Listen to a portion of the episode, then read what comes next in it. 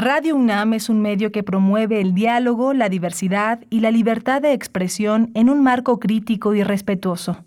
Los comentarios expresados a lo largo de su programación reflejan la opinión de quien los emite, mas no de la radiodifusora.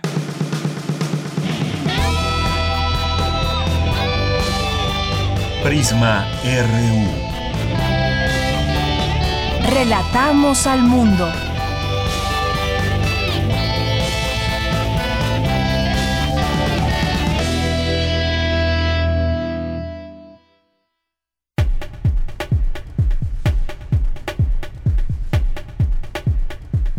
Muy buenas tardes, gracias por acompañarnos aquí en Prisma RU. Iniciamos con todo gusto para todos ustedes esta transmisión en vivo desde las instalaciones de Radio UNAM, aquí en la cabina de FM, desde Adolfo Prieto, número 133, en la colonia del Valle. Aquí nos encontramos. Muchas gracias por su preferencia y esta sintonía ya al programa cuando es la una de la tarde con cuatro minutos. Les saludamos con mucho gusto en este segundo día de diciembre. Rodrigo Aguilar en la producción, Denis Licea en la asistencia de producción y Arturo González en los controles técnicos aquí en cabina. Y aquí en el micrófono les saluda Deyanira Morán. Nuestras redes sociales, recuerden utilizarlas si les es posible para que nos envíen algún mensaje, pregunta, comentario, lo que ustedes quieran. Arroba Prisma RU en Twitter, no, así nos encuentran, y Prisma RU en Facebook. Gracias a todas las personas que nos han estado escribiendo.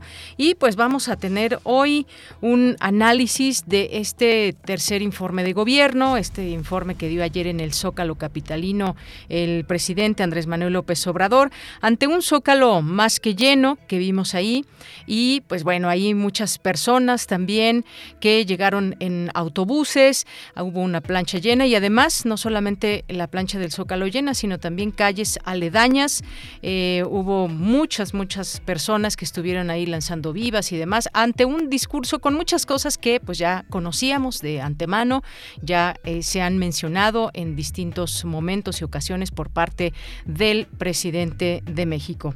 Bien, pues vamos a analizar su discurso y sobre todo deteniéndonos en algunos temas en particular, como ya empezábamos a hacerlo desde el día de ayer, pero ahora ya con todo esto acontecido, vamos a, a conversar hoy con el doctor Erubiel Tirado, que es coordinador del Programa de Seguridad Nacional y Democracia en México de la Universidad Iberoamericana. Es especialista especialista en temas de seguridad nacional, relaciones civiles, militares e intervenciones militares humanitarias. Así que con él vamos a analizar la parte de seguridad a tres años de gobierno. Y luego nos acompañará Temoris Greco, que es periodista, documentalista, corresponsal de guerra, que también nos acompañará desde su análisis como periodista sobre estos eh, tres años y sobre todo también nos detendremos en el tema de el poder y la prensa, la relación que debe o cómo debe ser esta relación de prensa, poder, poder, prensa. Vamos a tener también en nuestra segunda hora una conversación con el maestro Julio Castillón, director de Planeación y Desarrollo Académico de la Dirección General de Deporte Universitario, que nos va a platicar sobre el Congreso Universitario del Deporte y Cultura Física, no se lo pierdan. Hoy es jueves, jueves de cine con el maestro Carlos Narro, jueves de Las olas y sus reflujos con Cindy Pérez Ramírez. Tendremos también, como todos los días, esa mirada a nuestro campus universitario, qué se hace, qué se dice, qué se conversa, sobre qué temas se está hablando en nuestra universidad y qué está pasando alrededor. Bueno, pues tendremos también toda esta información. Tendremos, como todos los días, información de cultura, información nacional e internacional aquí en estas frecuencias 96.1 de FM y 860 de AM. Bien, pues desde aquí, relatamos al mundo. Relatamos al mundo. Relatamos al mundo.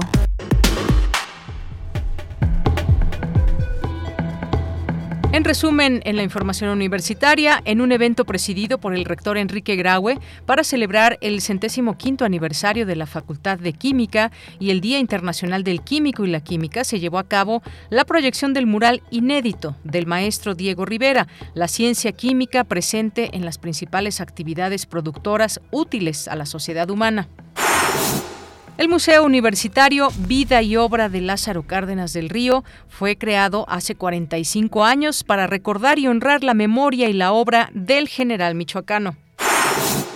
En información nacional, debido a las largas filas que se registraron en la biblioteca José Vasconcelos, el gobierno de la Ciudad de México habilitó una nueva sede para vacunar contra COVID-19 a jóvenes de entre 15 y 17 años. El Pepsi Center operará a partir de hoy y será única y exclusivamente para atender a jóvenes de las alcaldías Cuauhtémoc, Miguel Hidalgo, Benito Juárez y Venustiano Carranza.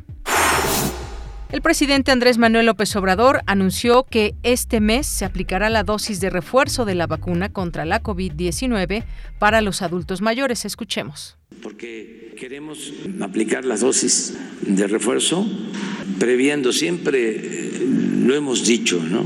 Aquí lo he repetido, repetido, de que íbamos a avanzar en la vacunación porque vienen los tiempos de frío, el invierno, que afecta mucho entonces tenemos que avanzar en eso. De modo que sí, vamos a empezar con tercera dosis o refuerzo porque no podemos hablar de tercera cuando se aplicaron algunas que son de una dosis.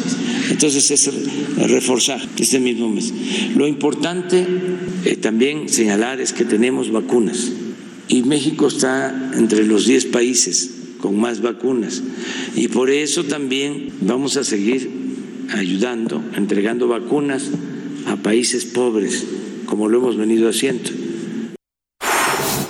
Bien, pues ahí las palabras del presidente en torno a este refuerzo de vacuna o tercera dosis para muchos eh, de los adultos eh, mayores que así lo quieran llevar a cabo. La Procuraduría de Justicia del Estado de Hidalgo informó que fueron reaprendidos dos internos de los nueve que fueron liberados por un comando armado eh, del Cerezo de Tula. Hasta el momento suman tres los internos recapturados.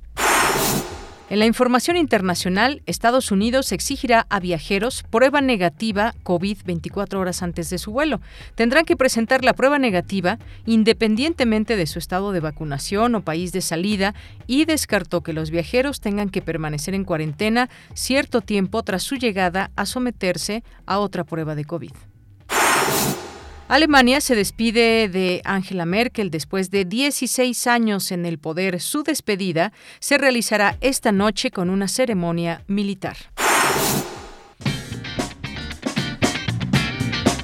Hoy en la UNAM, ¿qué hacer y a dónde ir?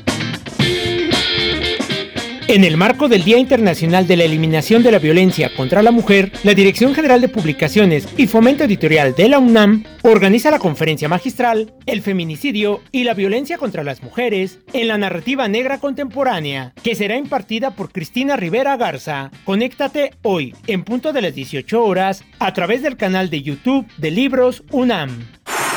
Como parte del ciclo Acción el reencantamiento del mundo, se llevará a cabo la presentación de la obra Atrás, una reflexión sobre el mundo y su valor, una mirada al interior de nuestros procesos y nuestra vida. No te pierdas la presentación de esta obra que se llevará a cabo hoy en punto de las 17 horas en el Teatro Juan Ruiz del Arcón del Centro Cultural Universitario. La entrada es libre con un aforo limitado, respetando las medidas sanitarias recomendadas.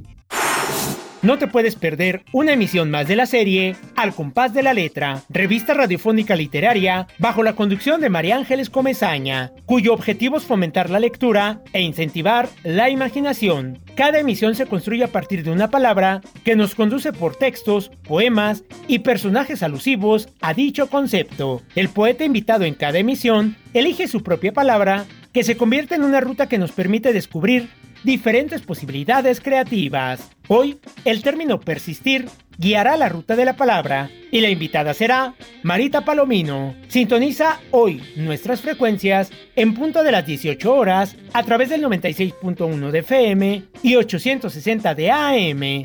Disfruta de nuestra programación sonora y recuerda, no bajemos la guardia frente a la COVID-19.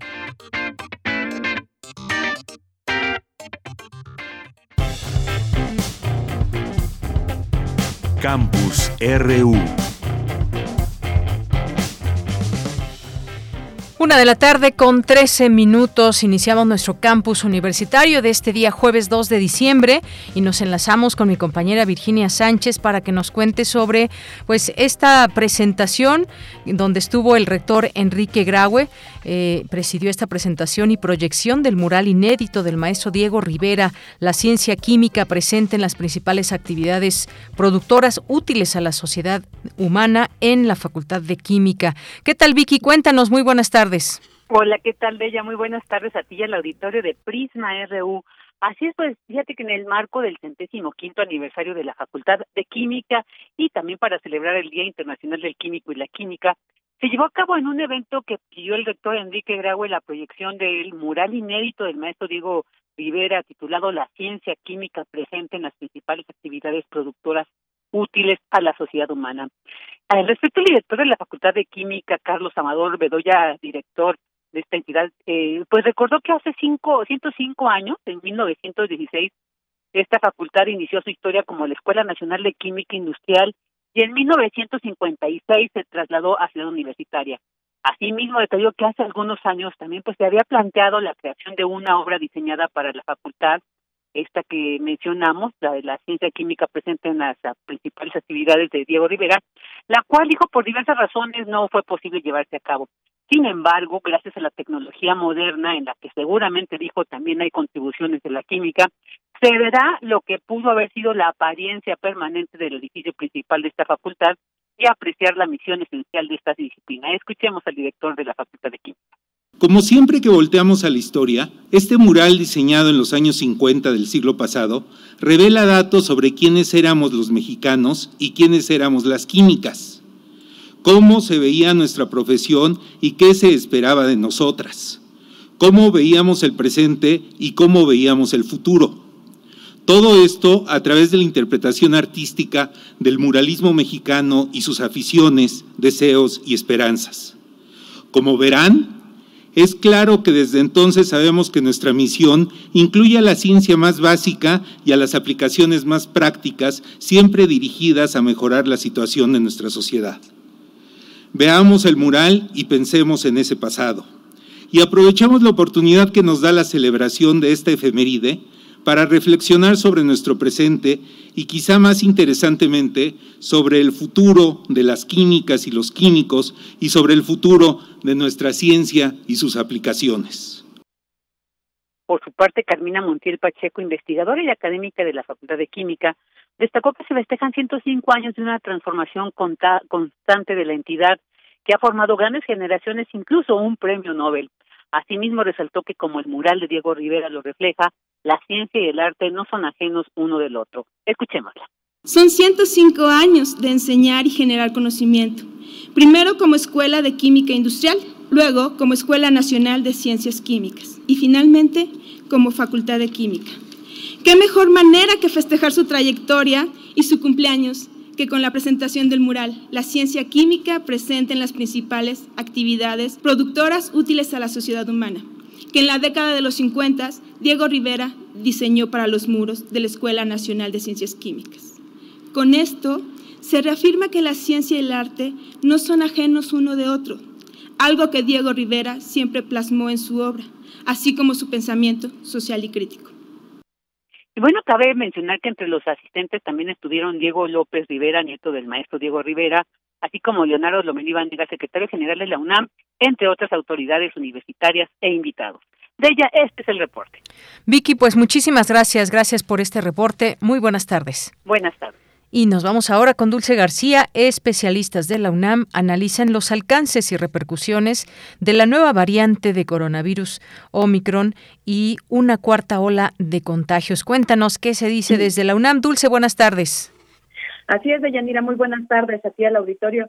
Deyanira, hace unos momentos académicos de la Universidad Nacional Autónoma de México llevaron a cabo la conferencia Cuarta Ola de COVID-19 y qué pasará con Omicron, como bien tú lo comentas, Deyanira, ahí estuvo presente el doctor Samuel Ponce de León, quien es coordinador de la Comisión Universitaria para la Atención de la Emergencia del Coronavirus, y quien dijo que se sabe poco de la variante Omicron y que lo mejor para enfrentarla es la prevención pues posiblemente haya en efecto un aumento en los contagios en este mes de diciembre. Escuchemos.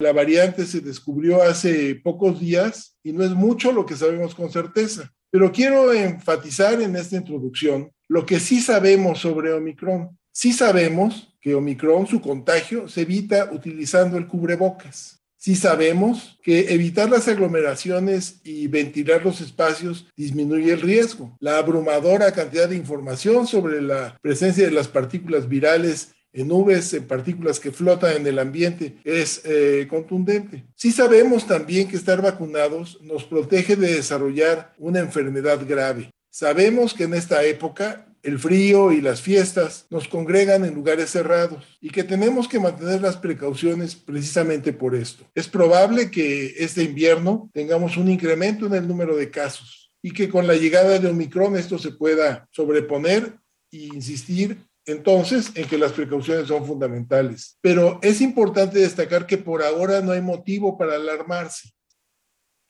Yanira, ahí estuvo presente también el doctor Alejandro Rodrigo Jacome Ramírez, quien es académico de la del Instituto de la Facultad de Ciencias de la UNAM y quien dijo que lo que preocupa de la variante Omicron es que sea más transmisible. Explicó qué tanta posibilidad hay de esto o con la información que se tiene hasta el momento de esta variante. Escuchemos.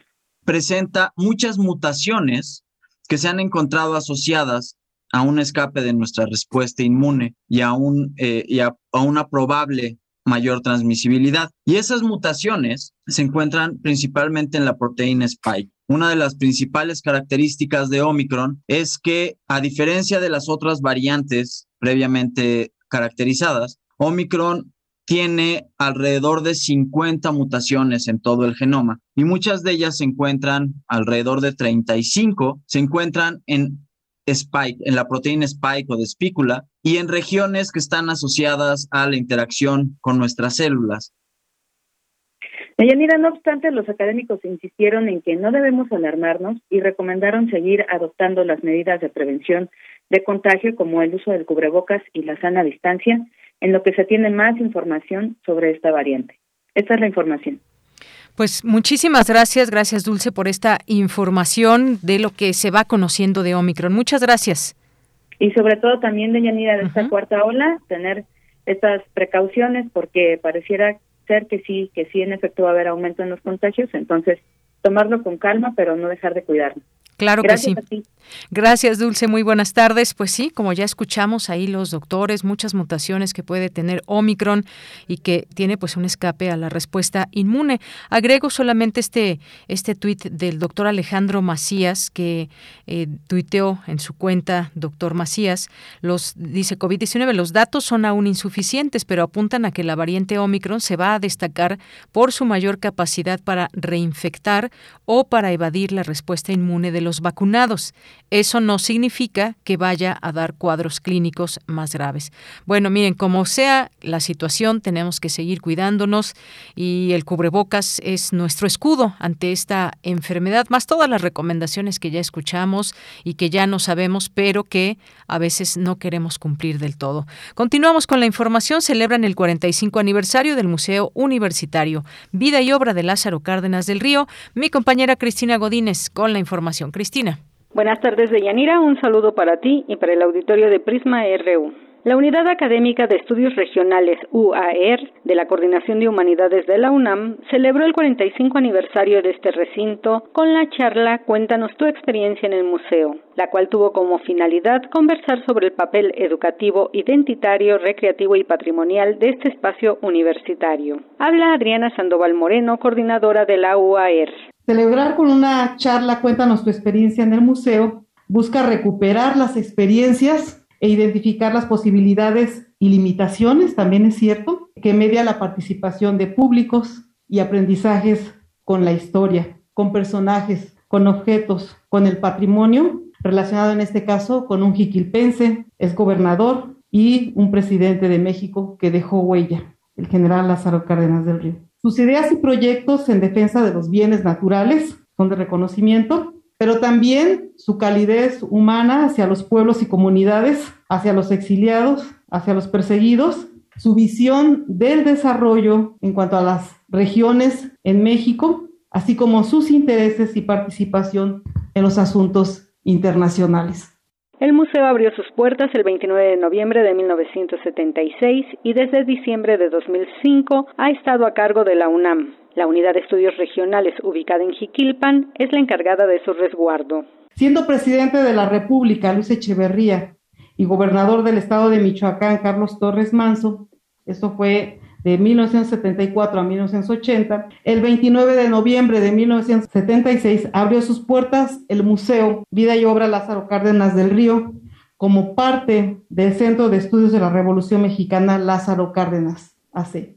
Desde diciembre del 2005, el museo ha estado a cargo de la Universidad Nacional Autónoma de México, de la UNAM, y nosotros como sede, una sede foránea, la Unidad Académica de Estudios Regionales, somos los directamente responsables de este resguardo, de este cuidado, de la difusión, de la vinculación de las comunidades, no solo de la región, sino también nacionales e internacionales que nos visitan. En la creación del museo intervinieron la Secretaría de Obras Públicas de la Presidencia de la República en colaboración con el Instituto Nacional de Antropología e Historia. Deyanira, la Unidad Académica de Estudios Regionales está preparando la próxima apertura de este espacio museístico que se espera sea en enero de 2022.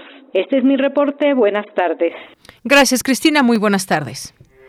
Porque tu opinión es importante, síguenos en nuestras redes sociales, en Facebook como Prisma RU y en Twitter como arroba PrismaRU. Bien, continuamos una de la tarde con 24 minutos y comenzamos con esta primera charla para analizar pues parte de lo que ha sido no solamente el discurso, sino los tres años, los tres años de gobierno del presidente Andrés Manuel López Obrador. Y pues tenemos ya aquí con nosotros vía telefónica para el programa Prisma RU aquí en Radio UNAM al maestro Erubiel Tirado, que es coordinador del programa de Seguridad Nacional y Democracia en México de la Universidad Iberoamericana, es especialista en temas de seguridad nacional, relaciones civiles, militares e intervenciones militares humanitarias. ¿Qué tal, maestro? ¿Cómo estás? Bienvenido, muy buenas tardes. ¿Qué tal, Deyanira? Buenas tardes, un saludo para, para ti y para el auditorio. Gracias, maestro. Pues eh, platicar, platicar contigo sobre este tema que pues es una de, digamos, de los temas más delicados o que todavía es asignatura pendiente y me refiero al tema de la inseguridad. Que bueno, claro que todo está relacionado, corrupción, pobreza y más, pero estas, eh, estas estrategias que ha habido eh, desde que se inició este sexenio, pues me gustaría que a tres años, que es la mitad, la mitad de este gobierno del presidente, pues hagamos un alto para saber qué se ha hecho, qué se ha emprendido y qué es lo que se vislumbra para los siguientes tres años. Eh, ¿Qué es lo que te parece que puedes hacer en tu análisis sobre el tema de la seguridad? Bueno, eh, yo lo, mi, primera aproximación sería en términos de, carácter objetivo, en, en, términos de, de señalar lo, lo que se tiene, ¿no? O lo que se, o lo que ya no se tiene. Y, y, lo que vemos es hoy evidentemente pues una falta de resultados o resultados eh, negativos, por ejemplo, en materia de seguridad, ¿no? Y, y el, los datos oficiales que se ensalzan desde el discurso oficial de disminución eh, de incidencia de delitos, pues la verdad es, es una disminución que yo creo que ni siquiera se debería de celebrar, ¿no? Entonces, en ese sentido, yo creo que tenemos un déficit que, que se arrastra desde, desde el inicio del sexenio y que no se ha podido remontar, ¿no? Y que se, se cifró también en, en, en un supuesto cambio de, de estrategia de para empezar en términos de institucionales, ¿no? Con la creación de la Guardia Nacional y, y militarizar la, la seguridad pública, ¿no?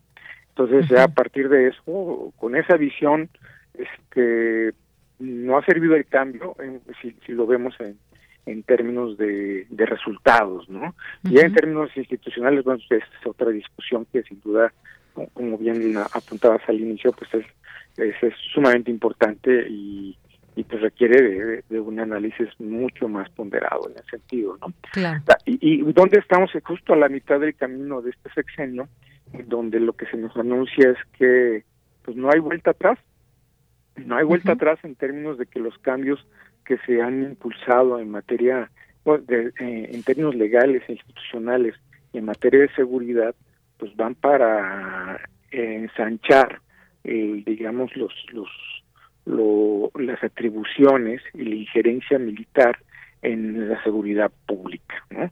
Eh, y después, si, si, si gustan, hablamos de, de, la otra parte, ¿no? De, de, las otras atribuciones que son de carácter civil en la vida mm, institucional de la administración del país, pero eso es otra cosa. Entonces, eh, lo, lo, que se nos dice, bueno, pues ya no vamos a... Estos tres años han sido de una abierta simulación de la seguridad pública con el ámbito civilista con el que se definió constitucionalmente el cambio este y para la creación de la Guardia Nacional, ¿no? Entonces, este y, eso ya se va a acabar, eso es lo que ya nos nos lo anunciaron desde hace algunos meses el presidente y lo ha refrendado el secretario de la Defensa, ¿no? Es decir, van a militarizar incluso constitucionalmente la seguridad pública. ¿Qué, ¿Qué vaya a pasar con esto? Bueno, simplemente esta es una película que, que, ya vimos. este Lo hemos visto eh, de una manera gradual en los últimos 25 años y de una manera sumamente acelerada en estos últimos tres años. Entonces, yo no atisbo en ese sentido un mejoramiento en ello. eh, por, una cuestión de definición de naturales a los militares como policías no sirven y perdón que lo diga así, pero no encuentro otra manera de, de, plantearlo. si son ineficientes, no es su función. Además, no les gusta que ser caracterizados como policías, de ahí todo este este esquema tan tan despreciativo que hay en el manejo de la Guardia Nacional en términos orgánicos este y, y pues evidentemente también nos salen muy caros porque la formación de un soldado respecto de la formación de alguien que va a ser destinada a la seguridad pública, policía, o, bueno, eh, podemos hablar de las categorías, pero pero en términos generales de alguien de seguridad pública pues son diferentes y, tienen diferentes también aproximaciones y diferentes costos. Obviamente el, la formación de un soldado es, es, mucho más rigurosa y también más costosa, incluso en términos económicos ahí estamos mal, ¿no? Y, y pues no sé, realmente no atisbo, repito, que esto vaya a mejorar por, los resultados que ya tenemos. Bien, eh, pues a ver, sigamos conversando sobre esto. Estos resultados negativos, digo que finalmente, pues los datos ahí están. Esos datos son los números y son los números los que hablan en todo esto. ¿Por qué tenemos esos resultados sexenio tras sexenio? Algo mencionabas también de que, pues esta película ya la hemos visto. ¿Qué, qué no toman en cuenta los los presidentes? Ha habido distintas ópticas y se ha eh, dado también ese poder eh, a los militares en otros momentos, tampoco es algo, algo nuevo. Está este tema de la Guardia Nacional, pero sobre todo este, este punto de la militarización y, qué pasa también si nos ponemos a pensar en los policías, a los que los, policías que están resguardando pues las calles de los municipios, de los, del estado, eh, de cada uno de los estados de la República Mexicana y demás. ¿Cómo, qué es lo que le falta, digamos, ver no solamente al actual presidente que ha faltado también a otros, a otros eh, presidentes ante una situación como, como la que se tiene en México, donde vemos que el narcotráfico pues sigue de pie, que todo lo que tiene que ver con ese trasiego y con esa, eh, digamos, esas batallas de territorio y demás que siguen dejando muerte, que siguen dejando problemas de seguridad, no solamente a quienes están dentro del narcotráfico, por supuesto que no, sino también hay una cadena de a las personas que a su negocio van y le piden un derecho de piso y todo esto que se ha dejado desafortunadamente eh, crecer. ¿Qué es lo que que no están viendo los, los, los presidentes. Hay que recordar, y con esto eh, te cedo la palabra, Erubiel, hay que recordar que en algún momento el presidente López Obrador aludió a que se fueran a, las, a la raíz de las causas de, de que generan todo ese problema y que para él pues ha sido el tema de la pobreza. ¿Qué nos puedes decir de todo esto? Y bueno, este, por un lado aprecio mucho esta eh, eh, esta caracterización que, que hace sobre la problemática y como, como lo como bien lo, lo describes este es un problema multidimensional para empezar. Y siendo un problema multidimensional pues también requiere eh, diversas respuestas de en, diversos niveles, ¿no? Este y, evidentemente no hay una sola respuesta a, este planteamiento como para ni el tiempo necesario, maestro. el tiempo, la vida no nos da. Pero voy a tratar de, simplificar esta parte de la respuesta en dos o tres ideas este, muy concretas que, ya en algún momento ya las hemos platicado. Lo primero es por qué, los tomadores de decisión, empezando por los presidentes de la República, en los últimos sexenios, ¿por qué no han dado en el clavo? Y no es que no hayan dado en el clavo, este, el, punto es que la clase política mexicana es, rehén del, cortoplacismo, ¿sí? y, siendo rehén del cortoplacismo lo que quieren son resultados inmediatos y eso lo podemos estar capitulando desde los años de, de Cedillo, por ejemplo, ¿no? este con la creación de la PFP, etcétera, etcétera. ¿Me escuchan? Sí, sí, muy bien.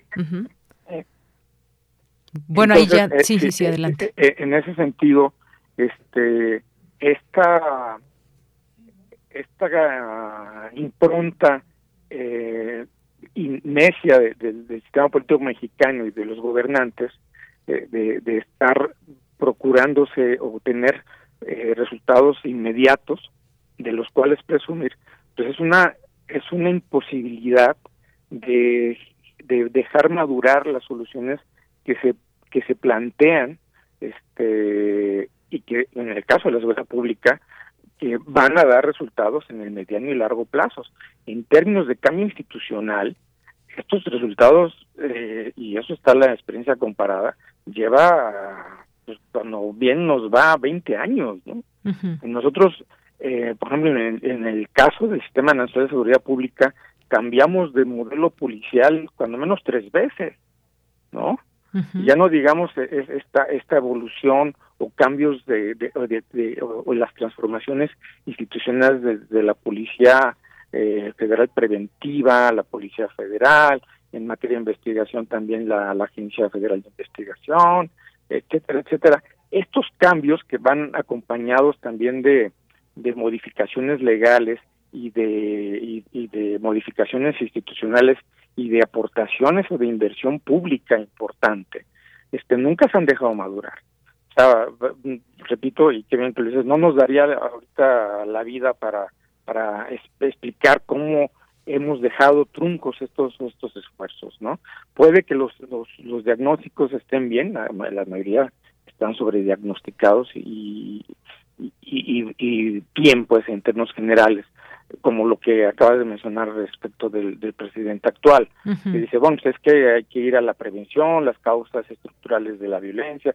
Sí, bien el diagnóstico, mal el cómo lo va a enfrentar. Y el cómo lo va a enfrentar es, sí, con más este seguridad, este sí, si, si esta respuesta la ve en términos de fortalecer a una institución armada que cuya función es la defensa, pero no la seguridad pública como son nuestros militares, pues bueno, pues a ver si da resultados, ya vimos que no, pero eso le añade el, el criterio, este, yo no sé si ideológico o esta percepción de que la violencia genera más violencia y entonces vamos a tener como que si yo le doy más dinero a los jóvenes y a los y, a los sectores sociales más desprotegidos, entonces no va a haber violencia.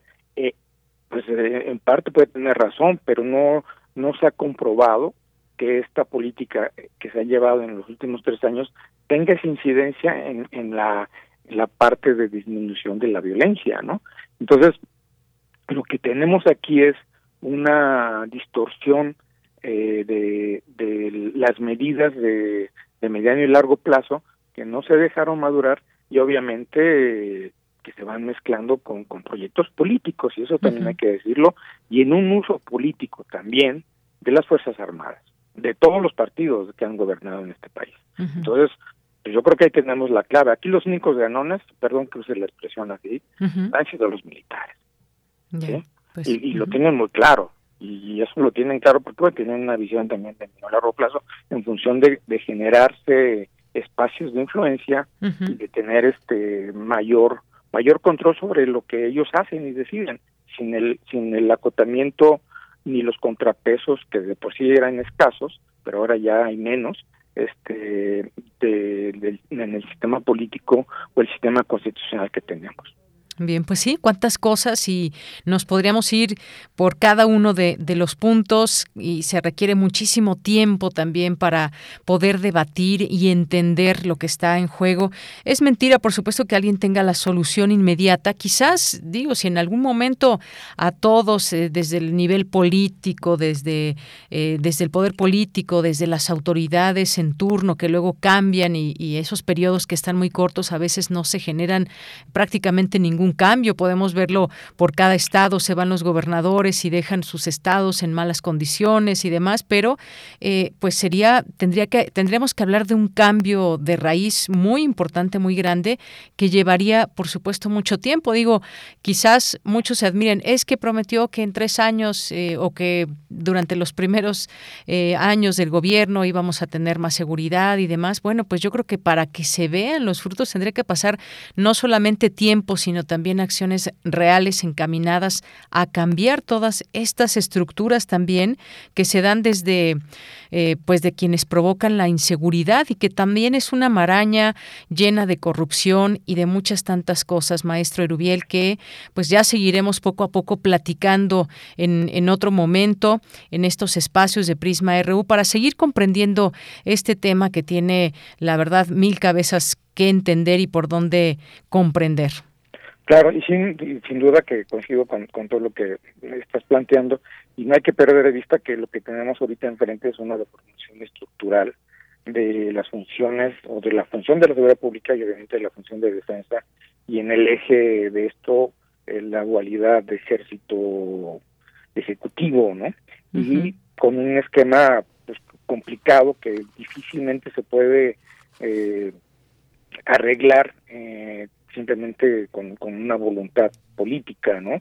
Eh, hablo de también de una Pax Narca en la que incluso hay un esquema, yo no sé si tripartito de gobierno, porque eso también tenemos que verlo caso por caso o a nivel subnacional en los estados, donde este si ya desde afuera se nos dice que una tercera parte del territorio nacional no hay estado mexicano, esto es grave y es de, y es de pensarse y si, si de ahí añadimos que en el esquema de la administración pública de modo transversal hay un cogobierno, y hay que decirlo de esa forma, con el ejército, pues entonces este eh, tenemos un, un, escenario harto complicado y complejo en el que los perdedores somos el resto de la población, aunque en el resto de la población haya un apoyo arrollador al origen de estas decisiones, que es el presidente de la República, pero esa es otra discusión. Pero, pero sí, todos pagamos esta, esta situación. ¿no? Bien, pues maestro Rubiel Tirado, como siempre, muchas gracias, gracias por compartirnos este análisis que nos va haciendo también, pues poco a poco entender qué es lo que está en juego y cómo, cómo es que, por qué, cuál es la razón de esta inseguridad actual que no cesa y que es una parte a analizar de todo lo que habla, de todo lo que ha hablado el presidente. Bien, pues muchas gracias, maestro. Con gusto, un abrazo para todos. Abrazo, hasta luego. El maestro Rubiel Tirado, coordinador del Programa de Seguridad Nacional y Democracia en México de la Universidad Iberoamericana, especialista en temas de seguridad nacional. Continuamos. Porque tu opinión es importante, síguenos en nuestras redes sociales, en Facebook como Prisma RU y en Twitter como arroba PrismaRU. Una de la tarde con 41 minutos. Vamos a seguir conversando de estos tres años, ahora desde otra óptica, la óptica periodística. Además, ya platicábamos sobre ese tema de la seguridad o la inseguridad en México con el experto, el maestro Erubiel Tirado. Pues hablemos también de otras aristas que hay. Eh, ¿Cuál es la relación del poder con la prensa? ¿Qué relación? ¿Cuál, cuál es el, el punto sano que debe haber? ¿Cuál es esa relación?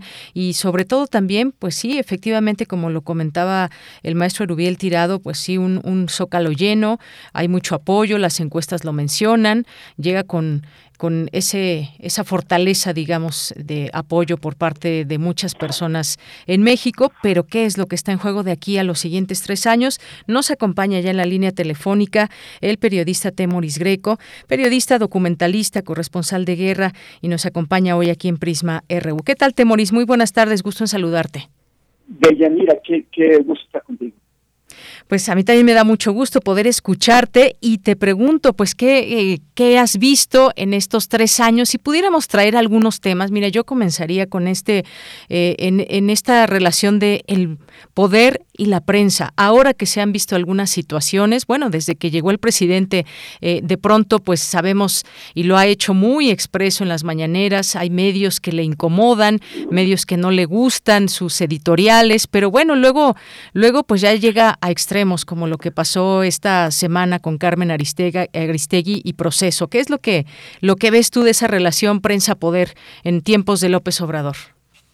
Pues, pues mira, a mí me, gustaría plantearlo desde tres puntos de vista. El primero, el de, el de una prensa activista, una prensa politizada, una prensa que está eh, totalmente en contra del, presidente. Creo que un ejemplo muy claro es el diario Reforma, un diario que, si bien siempre ha sido eh, como la voz del, sector empresarial, eh, se, hizo se hizo un prestigio periodístico muy importante a lo largo de los, de los 25 años que, corrieron entre su llegada a Ciudad de México y, y, la toma de poder de Andrés Manuel. Pero en ese momento decidió dilapidar, aventar por la borda su prestigio eh, reemplazó a los periodistas que lo dirigían y colocó en su lugar a un activista conservador que, que o sea, a mí, no, me molestan las posturas que él, que representa como individuo, pero sí eh, me, parece cuestionable que haya convertido al deber de reforma en un, en un, ariete eh, ya no periodístico, sino casi propagandístico, político, en contra del, del presidente. Eso existe, es reforma y lo vemos en más medios. Pero también está el tema de que, el presidente no entiende lo que se trata. O sea, las referencias del presidente, las, las que hace constantemente, tienen que ver con el siglo XIX, tienen que ver con los periodistas liberales que apoyaron a Benito Juárez. Pero lo, lo que no tiene es que el periodismo ya no está para eso. El, periodismo del siglo XXI está para servir a la sociedad, no a proyectos políticos. aquellos periodistas utilizaban el periodismo para sostener el proyecto juanista, del cual ellos mismos eran parte.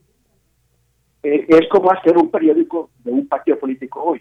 Pero el periodismo no, no está para eso, está para servir a la sociedad, eh, para, para ser independiente. Es lo que también le quiso quedar Carmen Aristegui hace unos días cuando el, presidente fue bastante rudo con ella y ella le dijo, mire, yo solo he tenido simpatía por usted, Sereno Moreno, no, no somos efectivamente eh, los periodistas del movimiento, eh, somos periodistas que, que hacen periodismo independiente y ya, y ya está. La palabra independiente significa que no depende del poder económico ni, ni, ni del poder político.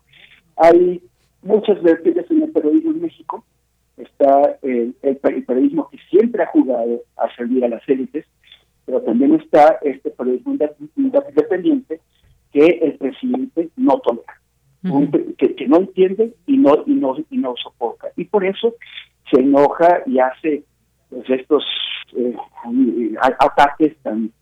Eh, yo no, no es que no crea que no se debe refutar al periodismo. El reportaje que le molestó al presidente tiene debilidad la forma de refutar este reportaje es presentar los datos y los hechos que, que, este, que pongan, que exhiban esas debilidades. Pero lo que hizo fue irse no contra los autores del reportaje, no contra la, la, plataforma periodística que patrocinó y tuteló este reportaje, no contra todos los medios que lo reprodujeron, que fueron cinco, sino específicamente contra el semanario proceso y contra una periodista que yo creo que, que mostró el presidente que está enojado con ella por más cosas que ese reporte.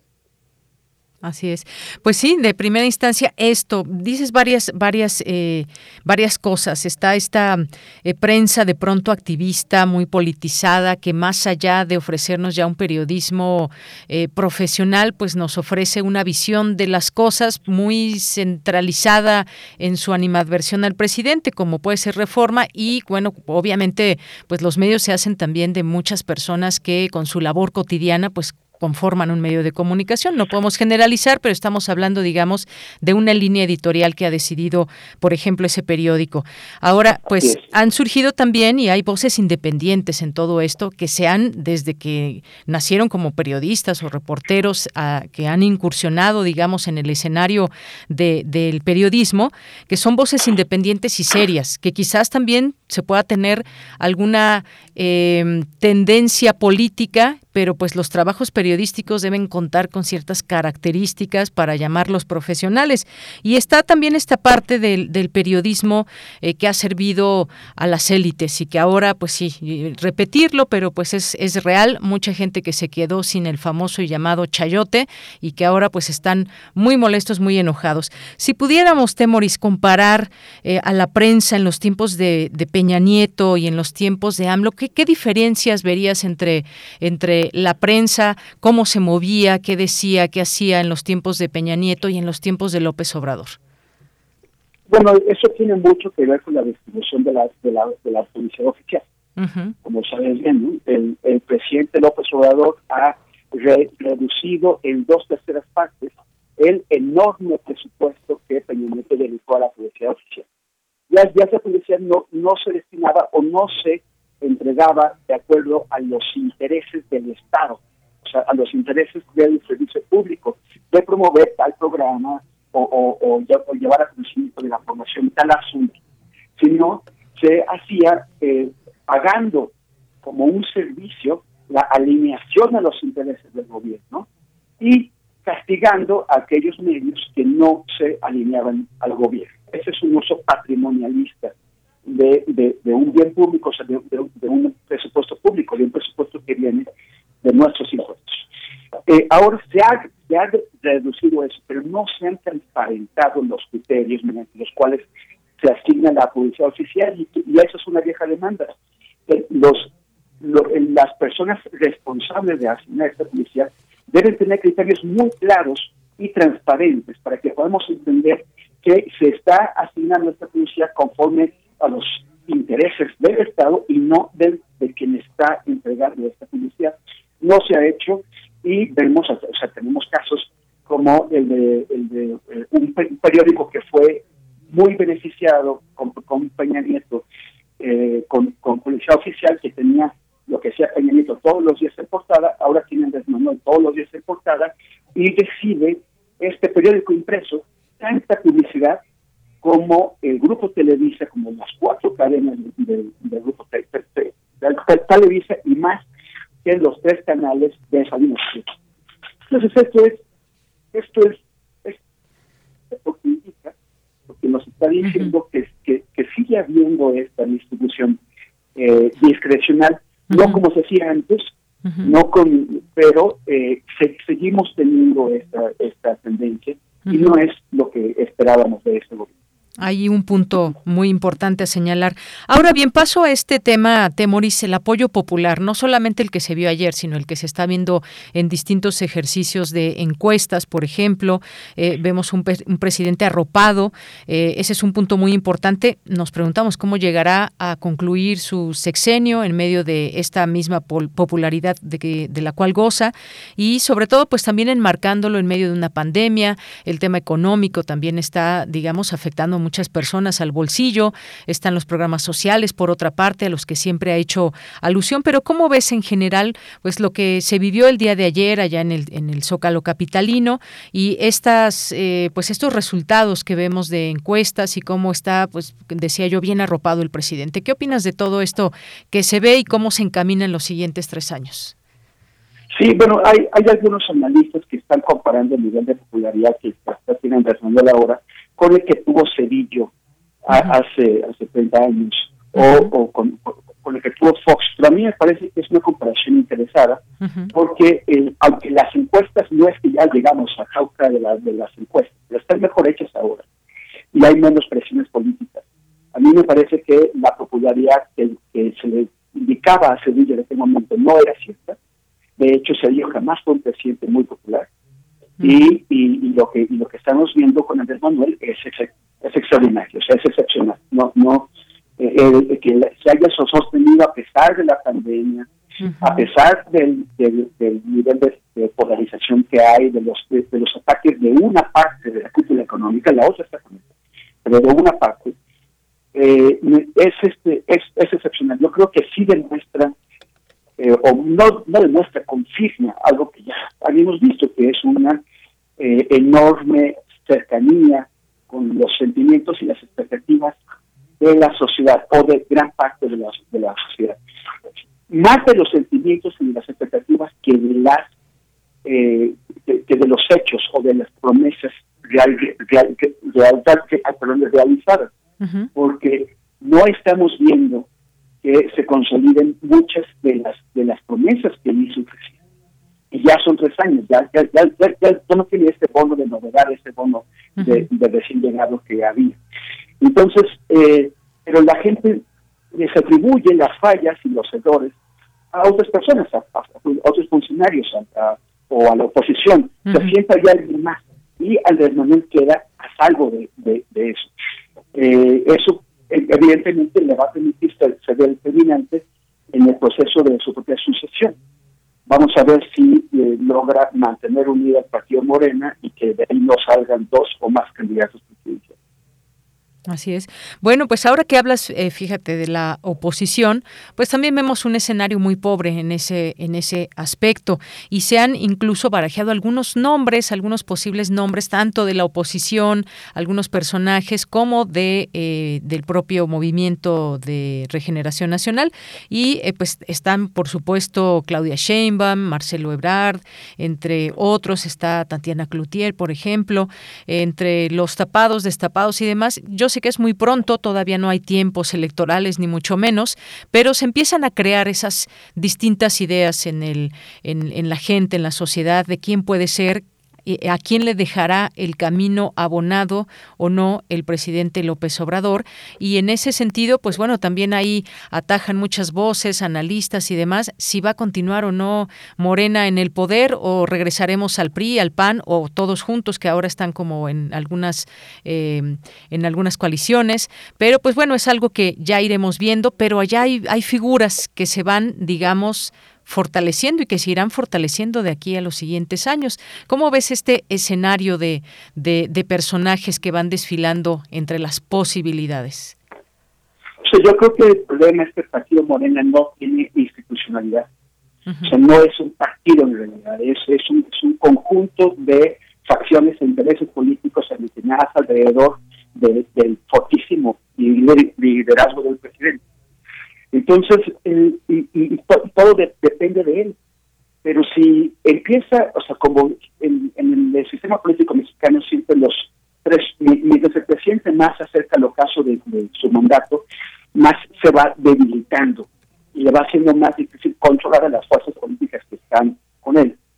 Entonces, aquí la pregunta es si, si Andrés Manuel podrá evitar que Morena se le desmorone o sea, que, que, que no, o sea, ya Morreal ya se ve bastante con ganas de irse eh, por otro lado. Eh, Ebrard ha dicho que no, que se mantendrá ahí, Claudia sobre todo, la, única de, la que no sospecho que va a, causar una, una decisión si eh, no es ella la, designada, pues es Claudia. Ebrard parece que no, pero a veces parece que sí, y tiene con qué, tiene el Partido Verde que está con él. Entonces, eh, pues hay que ver, hay que ver eso. Yo, yo creo que eh, eh, sería, yo espero, porque los dos, los, los, los, dos principales, Claudia y Marcelo, son de una hechura política distinta de la de, la de Andrés Manuel. eh, tienen tienen eh, vínculos fuertes, o sea, Andrés Manuel tiene un gran vínculo con sí mismo y con lo que, con, lo que gira alrededor de él. Ebrard y Claudia eh, tienen grupos políticos a los que pertenecen, o sea, eh, un poquito más en la socialdemocracia, en una izquierda más, más centrada, eh, Claudia una, una, izquierda más a la izquierda, y, yo creo que sí veremos eh, cambios en un sexenio si es que alguno de ellos logra permanecer en la, en la, presidencia o llegar a la presidencia. Pero, eh, pues por lo pronto, es, es, es futurismo, faltan tres años, y y tendremos que ver cómo se mueven, a ver si eventualmente no se tropiezan los candidatos principales y sale alguien más. Hay, hay gente que está promoviendo a Adán Augusto, el secretario de Gobernación. Entonces, eh, hay que ver eso.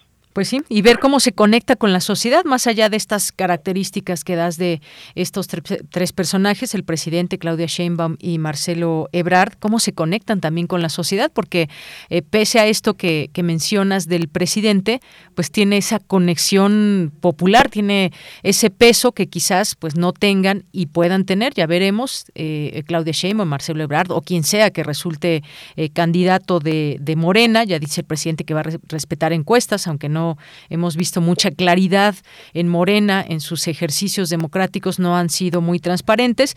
Y está por otra parte, eh, y con eso terminamos, eh, Temoris, el Frente Cívico Nacional, que pretende ser una oposición a Morena rumbo a las elecciones presidenciales de 2024, que son pues militantes de distintos partidos políticos, legisladores, dirigentes de organizaciones que pues se han anunciado como Frente Cívico Nacional. ¿Qué futuro le ves, qué fuerza le ves a este frente?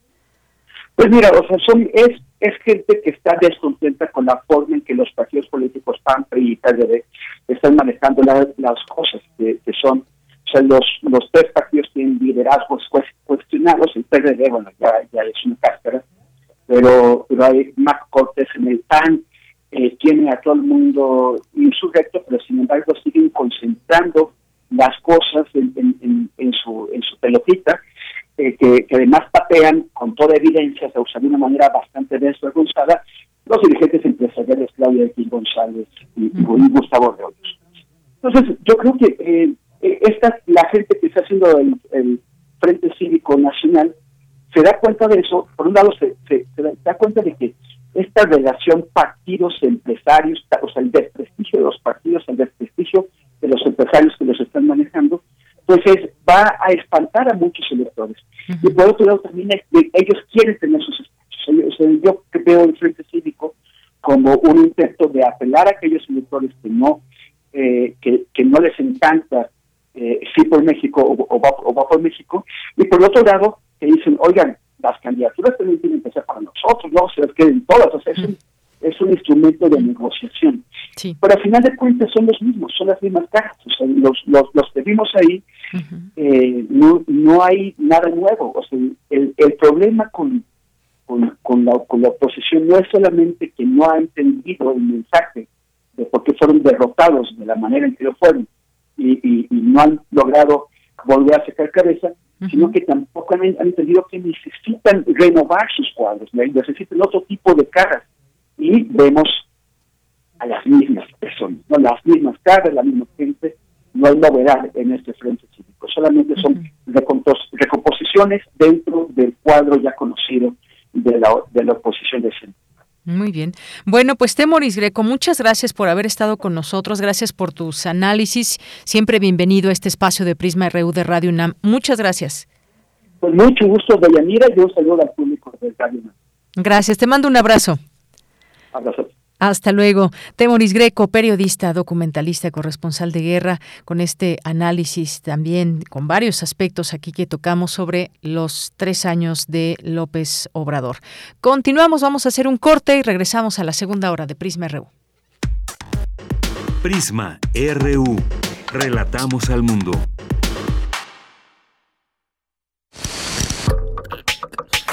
Estamos donde tú estás por eso, encuéntranos como Radio UNAM en Spotify con nuestras propuestas de música para escuchar por horas y horas.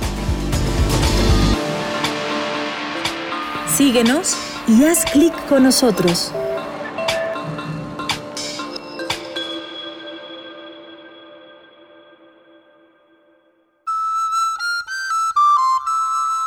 Una palabra. Palabra. Palabra. Palabra. Palabra. Palabra. Palabra. Es más que su propio significado. Lo más importante es cómo quieres que se interprete. Radio UNAM te invita a aprender a transmitir un mensaje hablado con claridad en el taller en línea. Voz, tu voz. Taller práctico para la locución, lectura e interpretación de textos en voz. Imparte Elena de Aro todos los sábados de febrero y marzo, de las 11 a las 13.30 horas a través de Zoom. Dirigido a todo público. Informes e inscripciones en cursosrunam.gmail.com cupo limitado. Radio UNAM, experiencia sonora. Mi hijo tiene hambre de gloria. Es deportista. Mi hija tiene hambre de crecer. Es artista. Mi hijo tiene hambre de aprender. Es estudiante. Mi hija tiene hambre. Hambre de comida. Estoy desempleada. Nadie en México por herencia del pasado debe pasar hambre. Por eso, desde el Partido del Trabajo impulsaremos el programa Hambre Cero, que otorgará alimentos a quienes no tienen que comer. El PT está de tu lado. Dijeron que el video mataría a la estrella de radio. Pero no fue así. Tenemos casi 23.000 audios disponibles en nuestro podcast. Conoce nuestras series, radioteatros, barras, adaptaciones y otras joyas radiofónicas del pasado en www.radiopodcast.unam.mx. Disfruta a toda hora Radio UNAM. Experiencia sonora.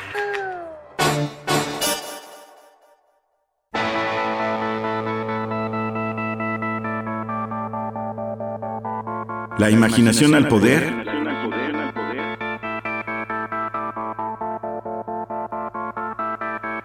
Cuando el rock dominaba el mundo. Todos los viernes a las 18.45 horas por esta estación. 96.1 TFM. Radio UNAM, Experiencia Sonora.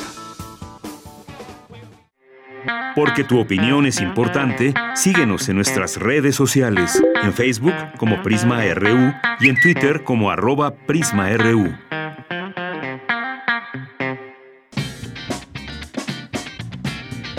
Mañana en la UNAM, ¿qué hacer y a dónde ir?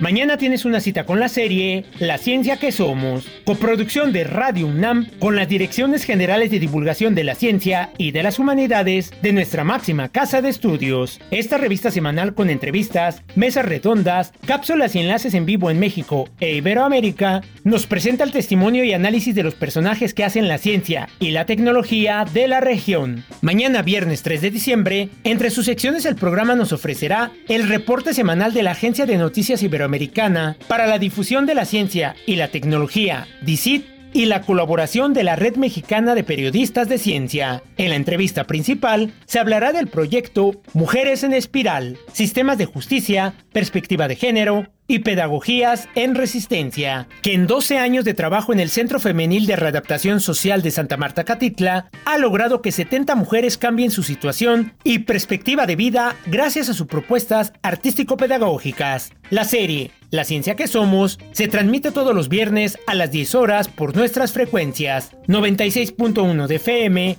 860 de AM y en línea www.radio.unam.mx. No te puedes perder el concierto de música de cámara a cargo de los músicos Mariana Silva Sánchez y Ulises Ramírez, quienes presentan un programa de música mexicana para violín de la segunda mitad del siglo XX. Este concierto cierra con la sonata breve de Federico Ibarra. No te pierdas este concierto mañana viernes 3 de diciembre en punto de las 19 horas a través de la cuenta oficial de Facebook y el canal de YouTube de Música UNAM. Recuerda que la UNAM está presente en la Feria Internacional del Libro de Guadalajara con toda su oferta editorial. Podrás disfrutar además de charlas, presentaciones de libros y demás eventos que han preparado para ti. Consulta la programación completa a través de las redes sociales de Libros UNAM y la Feria Internacional del Libro de Guadalajara. Y recuerda que durante tu visita deberás respetar las medidas sanitarias recomendadas. Para Prisma RU, Daniel Olivares Aranda.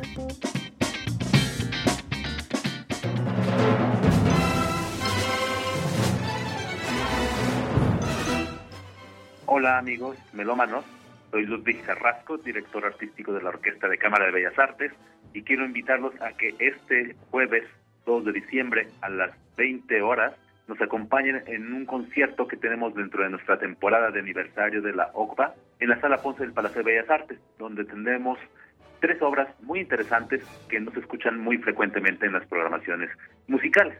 La primera de ellas es Fuga y Misterio de Astor Piazzolla, quien estamos rindiendo un homenaje eh, por su aniversario, que en todo el mundo se está festejando a Astor Piazzolla durante este año.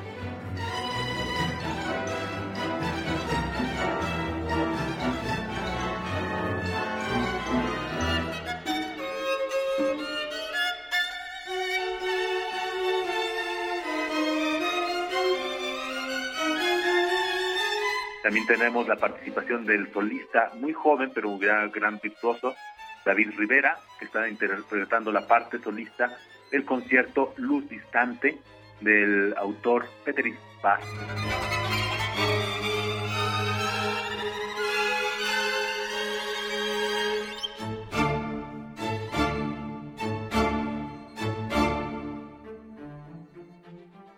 Y cerraremos el programa con la Sinfonía Simple del compositor Benjamin Britten. Los invitamos a que nos acompañen el jueves 2 de diciembre a las 20 horas en la Sala Ponce del Palacio de Bellas Artes. Hasta pronto.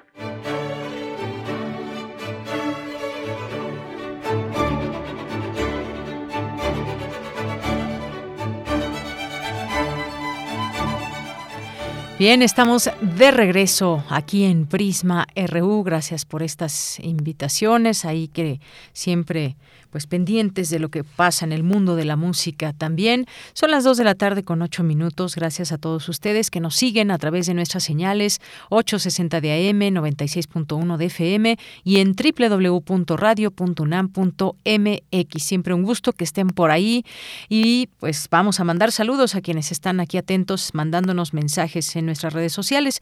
Verónica Ortiz Herrera nos dice lo que pasa es que al presidente no le gustó el reportaje que presentaron Aristegui y Proceso, Sembrando Vida y la Fábrica de Chocolate, y ni siquiera leyó el reportaje, no le gusta la crítica al presidente. Gracias, Verónica.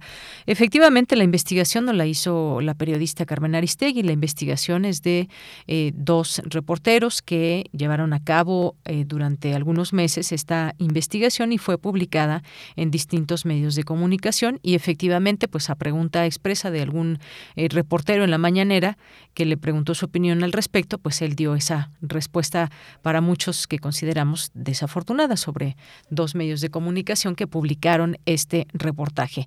Armando Aguirre nos dice a propósito, ¿a quién le van? ¿A los Pumas o al Atlas? ¿A quién crees, Armando?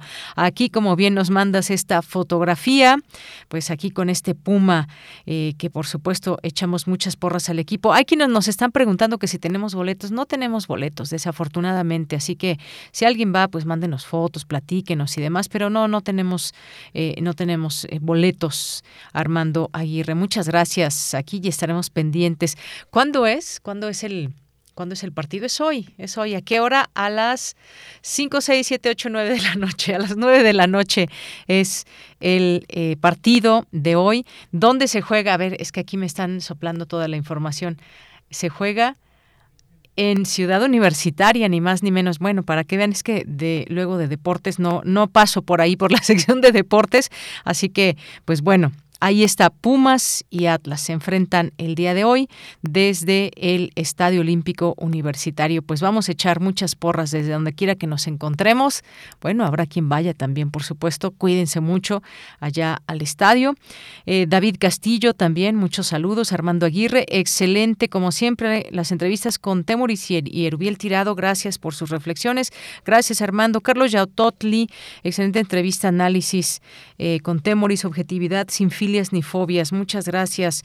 Andrea Smart también aquí eh, presente mm, que dice que se ve muy bonita la facultad, qué orgullo ser parte de ella. se refiere a la Facultad de Química. Gracias, Andrea. Y gracias también a Analí Arias. Saludo aquí atenta escuchándonos. Gracias, Analí. Un abrazo. Eh, Jesús Abraham nos dice, es muy difícil reformar por completo las conciencias de 126 mil millones, 126 eh, millones en promedio, en tres años, las bases están cimentándose, será bien, será bien dar tiempo al tiempo, que no se ganó Zamora en una hora. Saludos, muchas gracias, muchas gracias aquí a a, Jesús Abraham, 126 millones los habitantes en promedio en nuestro país. Eh, Jesús Morán Guzmán nos dice el servicio militar deficiente en México no ha formado bases suficientes de defensa persona e involucramiento social. Eso también contribuye a la violencia creciente en Israel. El servicio militar es para hombres y mujeres y da buenos resultados. David Castillo nos dice gracias eh, por el profesionalismo. Gracias, David. Eh, César Soto, la política criminal estatal no está respondiendo en prevenir y corregir los programas públicos en seguridad y justicia cotidiana al mantener estadísticas y reportes de delitos de, de alto impacto, homicidio, delincuencia organizada y otros. Gracias, Jorge. Nos dice todavía existe mucha incertidumbre sobre Omicron. La duración de una pandemia aumenta conforme nos desesperamos y no respetamos las medidas sanitarias, lo cual es muy lamentable. Gracias. Marco Fernández, el maestro se contradice al hablar de un periodo de 20 años para ver resultados y a tres años ya es capaz de decir que el ejército cogobierna el país. Afirmación para mi gusto por demás irresponsable. Gracias, Marco Fernández. Saludos a nuestros amigos del Centro Cultural Helénico. José Ramón Ramírez nos dice los cambios, sobre todo estructurales, son de largo plazo. Muchos de estos cambios efectivos deberán ser acompañados de normas que inhiban comportamientos oportunistas para evitar corrupción y la mala gestión. Eh, Jorge, un cordial una cordial felicitación para los químicos y para la Facultad de Química. Soy ingeniero químico. Pues un abrazo, un abrazo, Jorge, por supuesto, y a todas y todos los químicos y químicas que nos escuchen en este momento. Eh, Armando Aguirre, mi opinión es negativa. Veo el mismo país de siempre incluso más violento y dividido, con más pobreza, con pocas ideas y acciones de pobreza. Gracias, Armando Aguirre. Jorge, el cubrebocas resalta los ojos. Eh, Rosario Durán, ni Guardia Nacional, ni la Guardia Nacional está bien entrenada. Muestra de ello es su comportamiento con las caravanas de inmigrantes. Chris Morris, también muchos saludos. Verónica Herrera, gracias por los boletos del octavo encuentro internacional de clown en el helénico. No paré de reír. Pues qué bueno que lo disfrutaste, Verónica Ortiz Herrera. Aquí nos muestra una fotografía disfrutando de este evento. Muchas gracias y les recordamos que tenemos que tenemos todavía los calendarios que se ganaron y que tienen que recogerlos. Y aquí la producción me dice que los esperan hasta el próximo hasta el próximo martes, ¿eh? así que vengan por ellos. Salvador Medina nos dice el gobierno en lugar de poner el ejemplo de las medidas sanitarias que se deban guardar para evitar otro brote de COVID en nuestro país, el día de ayer hace una reunión masiva en el Zócalo capitalino, muy lamentable. Saludos a toda la producción. Gracias, Salvador. Felicidades a la Facultad de Química, a todos sus egresados. Gracias, Rebeca Vega. Dice, yo quiero un cubrebocas igualito. Bueno, es que aquí nos, nos hicieron el favor, nos regalaron un cubrebocas de prisma. Vamos a ver, vamos a ver si podemos dar algunos para nuestros radioescuchas. Ya les informaremos. Eh, Rosario Durán también, muchas gracias. Verónica Ortiz Herrera, eh, Aarón también aquí listos escuchando. Eh, donde consigo una de esas mascarillas? Está muy padre. Bueno, pues vamos a informar a ver si podemos conseguir algunas para ustedes, Radio Escuchas. Gracias, eh, Enrique de León Balbuena, también que quiere un cubrebocas de, Prisma. Gracias, José Luis Sánchez Abraham. Hola, buena tarde, equipo. ¿Fueron, eh, el ¿Fueron al maratón de la catarsis de la 4T o no? Los asistentes fuimos a apoyar al líder que le habían robado la posibilidad de sacar de la inmundicia de la corrupción este país, pero si no estamos en sintonía con él, seguiremos en el lodo nos dice aquí José Luis. Sí, efectivamente, bueno, mucha persona que por supuesto, una gran mayoría pues fueron por su propio pie ahí a esta a este evento. Muchas gracias. A Tsinli Martínez también, muchas gracias. Eh, gracias también a Juan Meliá, eh, Lorena Olaís, eh, muchas gracias a todos los que nos escriben. Y aquí nos llegó algún otro mensaje. Mario Navarrete, gracias. Verónica nos dice lo que pasa es que el presidente, ah bueno, ya lo comentábamos que no le gustó, no le gusta la crítica y muchas gracias a todos ustedes que están por aquí, lo seguimos leyendo con mucho gusto. Nos tenemos que ir a la información y la Universidad Nacional Autónoma de México y la Asociación Autónoma del Personal Académico de la UNAM, la PAUNAM, instalaron hoy la mesa de negociación para la revisión salarial del periodo vigente del 1 de febrero de 2022 al 31 de enero de 2023. La, la reunión fue presidida por el secretario secretario administrativo de esta casa de estudios, Luis Agustín Álvarez y Casa Longoria, y la secretaria general de la PAUNAM, Berta Guadalupe Rodríguez Sámano. Bien, pues continuamos ahora con más información. Esta semana, en Las olas y sus reflujos, conoceremos el libro Recetario para la Memoria, un proyecto fotográfico, gastronómico y social para apoyar y visibilizar el trabajo de las mujeres que buscan a sus desaparecidos. Cindy Pérez Ramírez nos preparó el, la siguiente sección. Las olas, Las olas y sus reflujos. Y sus reflujos.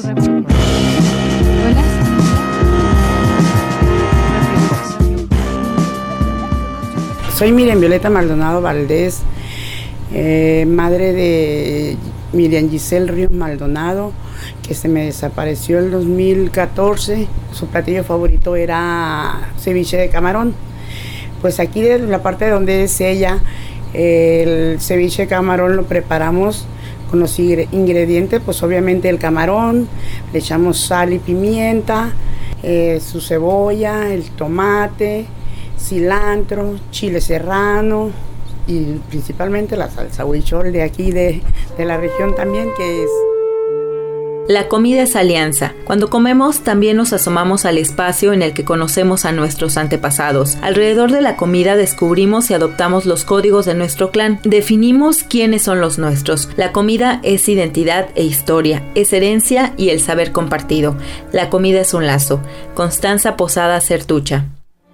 Así comenzamos esta emisión de las olas y sus reflujos. Hoy conoceremos un proyecto colectivo, gastronómico, fotográfico y social que rinde homenaje a todas las mujeres que buscan a sus familiares que han desaparecido en diferentes lugares del territorio mexicano.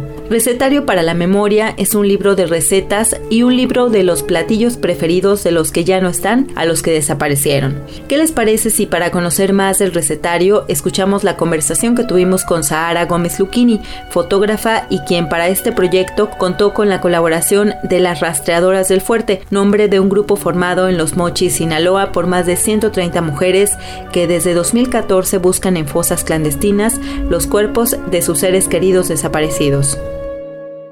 ¿Qué tan difícil ha sido trabajar un tema sensible para las familias y, pues bueno, que es algo muy personal, ¿no? En algún momento como los platillos favoritos de una persona. ¿Cómo ha sido trabajar el proyecto? Pero yo las arrastradoras del fuerte las conozco desde el 2016, entonces ya había una cierta complicidad y una cierta familiaridad eh, inclusive en conocer los espacios de vida, las cocinas, compartir recuerdos en una conversación cualquiera. Muchas veces pasa que la narrativa de la desaparición forzada empieza cuando ocurre la desaparición. Si fueron apareciendo también quiénes eran esos desaparecidos, quiénes eran en vida, qué les gustaba, qué no les gustaba, qué carácter tenían, si eran chistosos o no, si les gustaba la música o menos. Cuando se lo planteé por primera vez a las rastreadoras era desde un deseo de que fuese colectivo, de que fuese colaborativo. ¿Cómo eh, humanizar una cifra, llevarlo a algo eh, con el que todos nos podemos identificar, que es el gusto a la comida y que todos tenemos un platillo favorito? Sí, y también aparte, digamos, la, la, la comida, el alimentarse,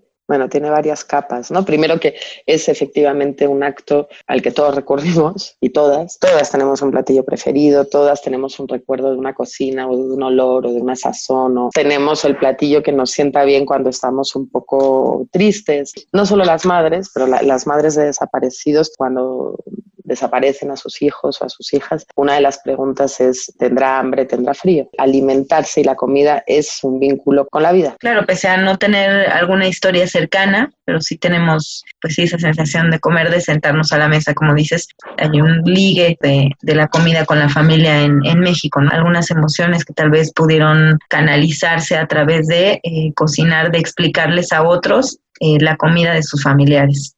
Bueno, cuando iniciamos el proyecto y cuando les propuse el formato y, lo iniciamos, yo nunca había caído en cuenta de que creo que en todos los casos eran platillos que no se habían vuelto a cocinar. El hecho de volverlo a cocinar, que es una experiencia fuerte, que a la vez es hacer público ¿no? esa memoria, es decir, es hacer pública y compartirla desde lo íntimo y mm, no sé si es terapéutico, si se convierte en convocar al que no está. No sé si a través de este tipo de proyectos podemos sí concientizar, sí empatizar. Creo que mm, en los temas de desaparición forzada lo, lo muy fuerte es entender que cuando desaparecen a alguien no solo es el drama y el duelo y la búsqueda de una familia o de una madre o de una hermana, sino que están desapareciendo a alguien de la comunidad. La comunidad se empieza a despedazar. Esos agujeros que se van creando, sí creo que como sociedad tenemos la, obligación o, el trabajo de reconstruirlos ¿no? y de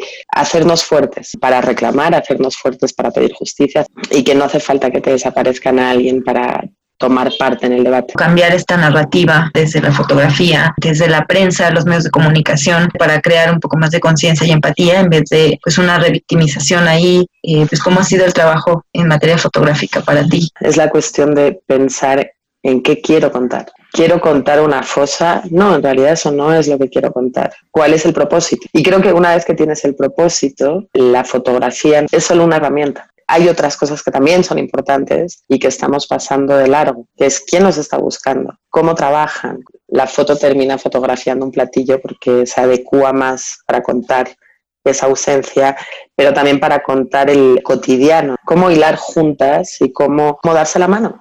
La urgencia no es solo informarnos, hay que reclamar, hay que, hay que enfadarse, hay que, decir, hay que no estar de acuerdo frente a un reclamo general también las instituciones están obligadas a contestar. Apuntar que eso, que es un libro, que es un proyecto colaborativo, que el libro se puede comprar, obviamente, y que el 50% de las ganancias van para las arrastradores. Pues muchísimas gracias. No, gracias a ti. Esto fue Las olas y sus reflujos. Comentarios al Twitter, arroba PrismaRU y a mi Twitter personal, arroba Cindyunam.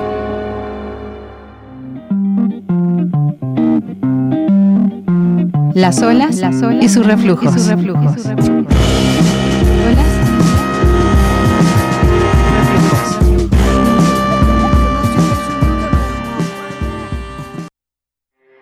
Porque tu opinión es importante, síguenos en nuestras redes sociales, en Facebook como Prisma RU y en Twitter como arroba PrismaRU.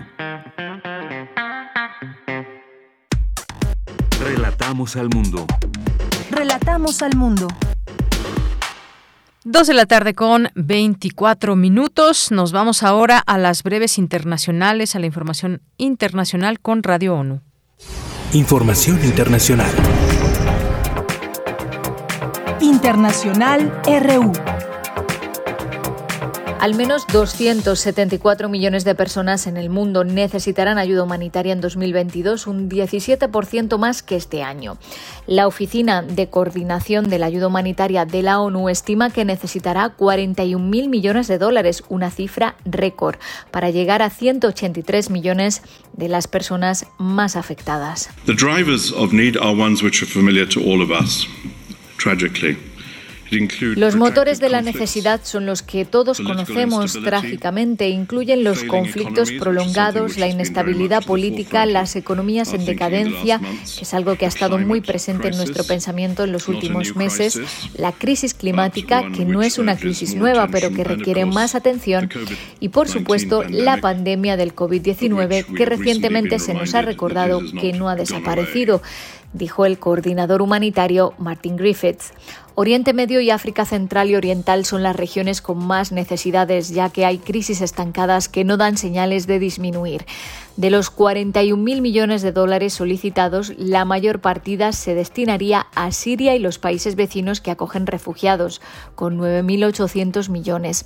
Más de 5.000 millones se destinarían a Afganistán, casi 4.000 millones a Yemen y 2.800 millones a Etiopía. El alto comisionado para los refugiados, Filippo Grandi, ha concluido una visita de 10 días a México, El Salvador y Guatemala con un llamamiento a favor de un mecanismo regional para atender a los migrantes y solicitantes de asilo. En lugar de levantar muros para contener a la gente, tenemos que estabilizar a los que se desplazan, creando las condiciones necesarias para que no tengan que marcharse y los que tengan que irse encuentren lo que necesitan más cerca de casa, explicó Filippo Grandi. La pobreza, la inseguridad, los estragos de la pandemia y los efectos del cambio climático han desencadenado el desplazamiento de casi un millón de personas en México y Centroamérica. Además, los migrantes y solicitantes de asilo procedentes de Sudamérica y del Caribe transitan cada vez más por Centroamérica. Este año más de 100.000 hombres, mujeres y niños han cruzado de Colombia a Panamá a través del paso del Darién, mientras que durante los primeros seis meses de 2021 México recibió el tercer mayor número de solicitudes de asilo en el mundo. Y los países africanos están intensificando las medidas para detectar y controlar la propagación de la variante Omicron que ha hecho aumentar los casos de COVID-19 en un 54% en el continente. Sudáfrica y Botsuana acumulan el 62% de los casos de Omicron, informó este jueves la Organización Mundial de la Salud. A nivel mundial, más de 20 países han registrado casos de la nueva variante. La detección y notificación oportuna por Botsuana y Sudáfrica ha hecho que el mundo gane tiempo, dijo la directora general de la OMS para África, Mashidiso Moeti. Hasta aquí las noticias más destacadas de las Naciones Unidas. Relatamos al mundo. Relatamos al mundo. Bien, continuamos dos de la tarde con 27 minutos y damos la bienvenida al maestro Julio Castillón, director de Planeación y Desarrollo Académico de la Dirección General de Deporte Universitario. Maestro, ¿cómo está? Muy buenas tardes. Bien, Deyanira, muchas gracias por el espacio a usted, a Prisma y a Radio UNAM. Pues y un saludo cordial también a sus radioescuchas. Gracias, maestro. Pues cuéntenos acerca de este Congreso Universitario del Deporte y Cultura Física, por favor. Con todo gusto, Deyanira. El, eh, se trata del así denominado primer Congreso Universitario del Deporte y la Cultura Física eh, que tratará puntualmente los temas eh, de los eh, derivados de los retos y la perspectiva en la realidad post-pandemia en virtud de los tiempos por los que estamos atravesando. mire usted, si, si se trata de un primer congreso, no es de ninguna manera un evento aislado o circunstancial, responde a toda una dinámica de trabajo en materia de deporte y cultura física. Les comento, esperando no abusar del espacio que gentilmente me otorga, eh, eh, en los últimos cinco años se han realizado diez encuentros de responsables del deporte universitario, dos por año, eh, que reúne a los expertos, a los especialistas y a los responsables del deporte universitario, a, los entrenadores, árbitros, jueces, eh, por supuesto deportistas, eh, presidentes de asociaciones, responsables del deporte universitario en general, y de ahí se han ido desprendiendo eh, temas relacionados con las ciencias del deporte que desembocan en este primer Congreso Universitario del Deporte y la Cultura Física que se va a llevar a cabo de Yanira la semana próxima, el miércoles, jueves y viernes de la semana próxima. El eh, miércoles 8, viernes 9, eh, este miércoles 8, jueves 9 y viernes 10. Eh, se van a tratar en seis mesas temáticas, seis conferencias magistrales y poco, eh, 42 para ser puntuales, y 42 eh, ponencias eh, con ocho talleres eh, simultáneos. La modalidad, y esto es importante destacarlo, la modalidad del Congreso es mixta, algunos le llaman este, con el propósito de que tanto en forma presencial como a distancia se puedan establecer las comunicaciones y participar en este en este encuentro. Eh, quisiera resaltar, si usted me lo permite. Sí, adelante, maestro. Eh, algunas eh, de las ponencias que se escucharán en esa ocasión. Voy a mencionar tres que me parecen relevantes y me da mucho gusto porque se trata de tres profesionales mujeres muy destacadas en sus respectivos ámbitos de competencia. Va a dictar una conferencia magistral, eh, el regreso escalonado del deporte, la licenciada María José Alcalá Guerra, que como ustedes saben recientemente ha sido designada presidenta del Comité Olímpico Mexicano. eh, también estará eh, eh, dictando una conferencia magistral eh, la doctora María Elena Medina Mora y Casa. Ella es eh, la directora de la Facultad de Psicología y el tema, que es muy importante, es prevalencia, diagnóstico y cuidados de la salud mental durante el post-confinamiento. Y finalmente el viernes por la por la mañana, el viernes 10 de diciembre, la doctora Diana Tamara Martínez Ruiz, ella es titular de la Coordinación para la Igualdad de Género de la universidad, va a dictar la conferencia magistral Género, Deporte e Igualdad, Retos y Posibilidades de Transformación.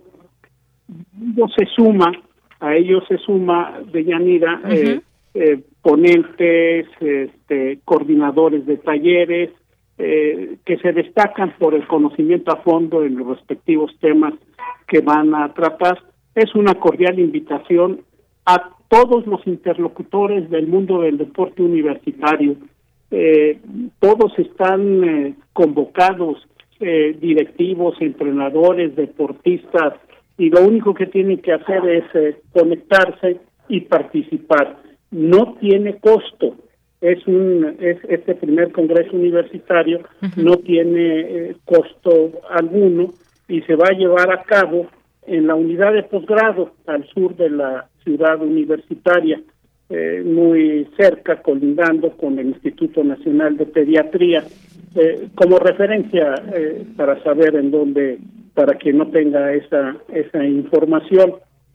habrá estacionamiento gratuito y seguro. y, y bueno, esas son las, las condiciones. ¿Cómo se inscriben? hay dos, dos caminos fundamentales. Uno, que se conecten a, nuestro sitio web de la Dirección General del Deporte Universitario, que es deporte.unam.mx, y ahí le conducen amigablemente para que procedan a la, a la inscripción pero doy dos teléfonos, si usted me lo permite. Sí, claro que sí. Teléfonos para quien tenga alguna dificultad en ese sentido, de cualquier manera puede establecer contacto con nosotros y le apoyaremos para que se pueda inscribir. El primero de ellos es el 55 52 17 06 06 y el segundo teléfono que pongo a la consideración de nuestros radioescuchas es el 55 54 02 71 28 y nos ponemos a sus órdenes en ese sentido. El evento es el miércoles, jueves y viernes de la semana entrante, 8, 9 y 10 de diciembre. Muy bien, pues muchas gracias, maestro, por invitarnos, por decirnos de qué va a tratar, cuáles son estas ponencias. Es importante decir que este es el primer Congreso Universitario del Deporte y Cultura Física. ¿Quiénes estarán? Está muy bien conformado este, este evento. También hay algunos de los temas que nos compartía también. Y, por ejemplo, en estos tiempos también es importante el estilo de vida fitness en tiempo de COVID, porque algo que nos ha dejado este, eh, pues esta pandemia es la importancia de la actividad física, de la alimentación y bueno, pues todo esto también podremos estar aprendiendo de los expertos y las expertas. Así que pues muchas gracias maestro, gracias porque ya nos deja aquí toda la información. Nada más repito, quien se quiera inscribir lo puede hacer a través de deporte.unam.mx o a cualquiera de los dos teléfonos que ya nos dio el maestro Julio Castillón. Pues antes de despedirme, no sé si quiera usted comentar algo más, maestro. Deyanira, eh, dejar constancia que esta forma como está usted realmente cerrando el programa es muy, muy atinada. el, el confinamiento derivado de la pandemia nos dejó enseñanzas muy importantes. Estamos en vísperas, yo tenemos que ser razonablemente optimistas para arribar en forma mixta una nueva forma de conducción de los procesos de aprendizaje, tanto los presenciales como los que son a distancia. Y en ese contexto, reconocer que el deporte forma parte eh, central y fundamental de la formación integral de los universitarios. No es una disciplina circunstancial o complementaria o de segundo orden.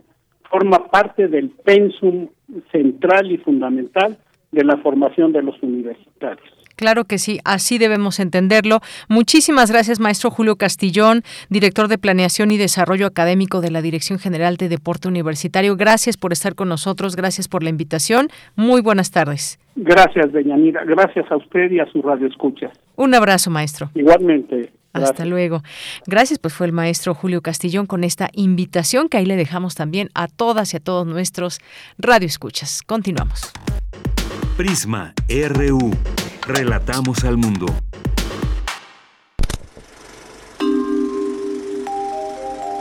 Cine Maedro.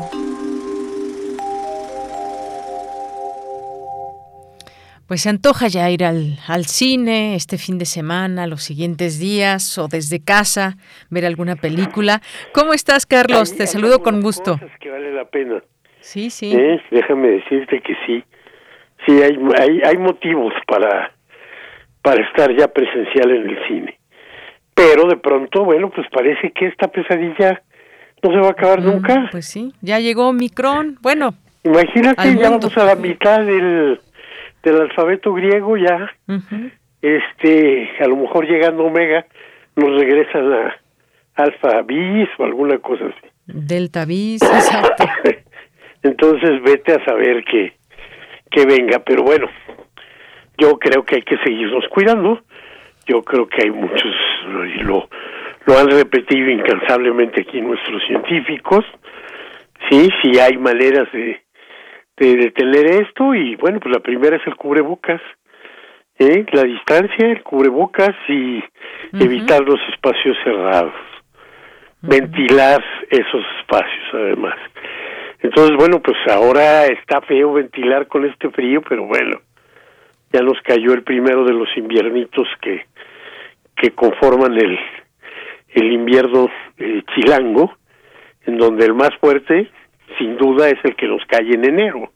¿no? Diciembre en general es un un este un mes cálido para para nosotros, ¿no? Así es. Nos cayó el de noviembre, se prolonga tantito hacia hacia diciembre, se va a mejorar el clima y luego en enero tenemos un verdadero este invierno de unos cuantos días también. Y bueno, pues hay que cuidarnos en eso. Pues sí, Sí, sí, con el frío vienen enfermedades respiratorias, hay que cuidarse mucho, abrigarse muy bien. Oye, pues yo creo que tú estás esperando, igual que mucha gente, que yo hable del primero de diciembre. y no lo voy a hacer. Voy a caer en su trampa. No, no vas a caer, en provocaciones, en Carlos. la trampa de una de una conversación en la que hay los que defienden lo indefendible y los que atacan lo inatacable, ¿no? O sea, Tú sabes que en esto, mira, las filias y fobias salen de pronto y pues bueno. Mira, uno tiene que tener posiciones y puntos de vista, sí, pero si algo nos ha enseñado la universidad es que nunca un punto de vista, uno, es para siempre y dos, nunca un punto de vista tiene en todos sus aspectos la razón completa. Claro. Entonces nos tenemos que escuchar. Y si lo primero que hacemos es descalificarnos, pues ya no nos ya nos ya no nos vamos a escuchar. Ya no nos vamos a escuchar. Entonces yo dije, no no voy a caer en la provocación. ¿No? Y tú sabes que tengo tentación, pero no voy a caer en la provocación. No sé, sé que tienes esa tentación de hablar del tema, pero ahora lo pero hay muchas películas por también. separado. Me parece bien. Y este y nos escucharemos porque obviamente vamos a disentir y vamos a a este a escuchar nuestros argumentos y demás. Fíjate que hace unos días se estrenó en la plataforma Netflix una película uruguaya que se llama La Noche de 12 años.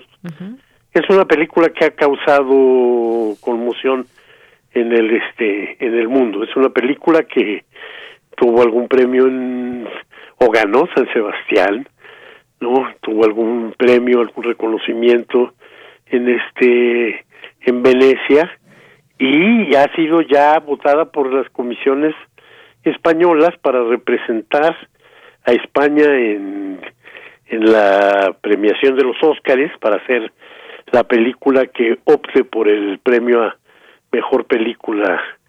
Ahora le llaman en este en en cómo cómo cómo le llaman ahora se llamaba en lengua extranjera eh, mm, Leo Scala que se burló en una entrega de ello y después empezaron a, a pensarle otro nombre. Entonces bueno este eh, va a optar representando a España por ese premio. Igual va a optar en España por varios de los premios Goyas y yo creo que es una película que realmente vale la pena ver. Hay muchos motivos de, de este de reflexión. Eh, sin duda la dictadura y se llamó dictadura cívica uruguaya del 73 al 85 fue una de las dictaduras más crueles que este que tengamos y la de las que tengamos noticia. Y la película habla de uno de sus momentos más crueles precisamente. Primero y ojo porque esto es algo que este que nos conviene reflexionar esa es una es una dictadura que sus primeros años este fue presidida por el presidente electo por Bordaberry sí o sea estaba el señor Bordaberry siendo presidente de, Uruguay cuando decide eh, acabar con el con los otros poderes y entronizar en el poder al, al ejército uruguayo. Entonces, bueno, el, este, el, tener un presidente eh, civil creían que les iba a dar legitimidad, pues la legitimidad no la puedes tener cuando haces lo que haces. Y La Noche de 12 años es una película sobre eh, la estancia en prisión de tres guerrilleros del del grupo Tupamaros, que fueron alguien que es conocidísimo por todos este por todos en México, José Mujica, más Eleuterio Fernández Guidobro, más, Mauricio Rosenkopf. Eh, estos tres personajes este son detenidos y son utilizados como rehenes con la amenaza de que si el grupo Tupamaros hace alguna acción, el, los militares eh, uruguayos se lo van a cobrar con la vida de alguno de estos. No basta con tenerlos este secuestrados, amenazados, este encarcelados, sino que se les ocurre algo todavía más horrible, ¿no? Realmente los meten en hoyos separados en espacios en los que no tienen contacto con ninguna ninguno entre ellos ni con ninguna otra persona no pues eventualmente con el que este desde un agujero en el techo les baja los alimentos o desde una rejilla la abre para entregarles alimentos también. Doce años en soledad.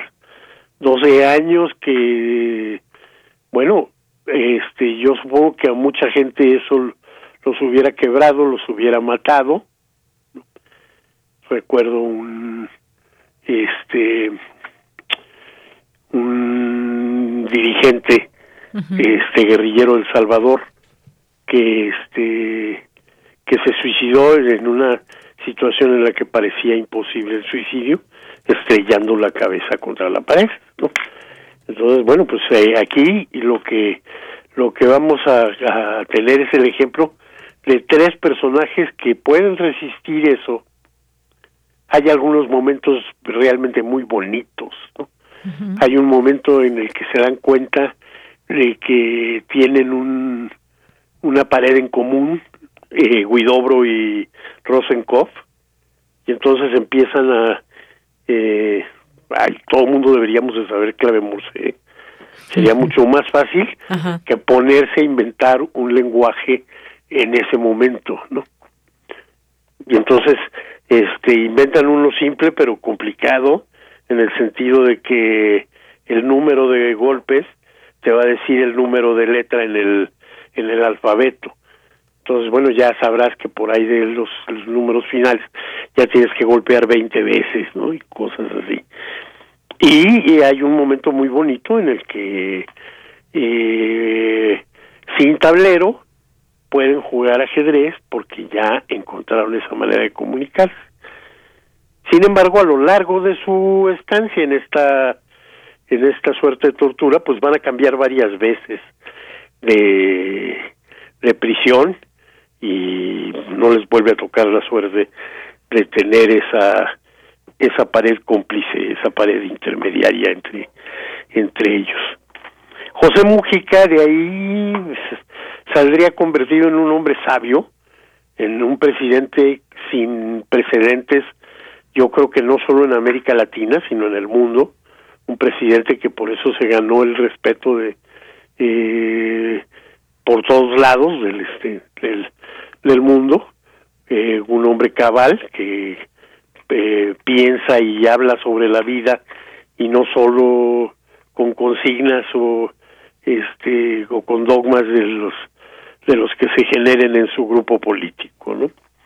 Eh, llega a ser el presidente de, de Uruguay, llega a ser presidente con una gran votación, a pesar de que haya sectores a los que les molesta su desenfado, se queda viviendo en su en su pequeña huerta, la que sigue atendiendo eh, los eh, fines de semana, sembrando sus lechugas y, y demás este cosas, y se queda manejando su bocho azul que llegó a convertirse en un icono mundial tan importante que de pronto cuando deja él la presidencia de Uruguay, todo el mundo lo quería, todo el mundo lo quería y él dijo, bueno, pues entonces lo vamos a subastar, y lo vamos a subastar y así como el 90% de su salario se iba a proyectos destinados a acabar con la pobreza, esa fue la suerte también del millón de dólares que finalmente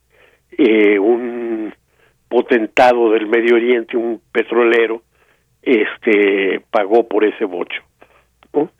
Entonces, eh, sí, un hombre verdaderamente excepcional y que además en el cine tiene una gran presencia.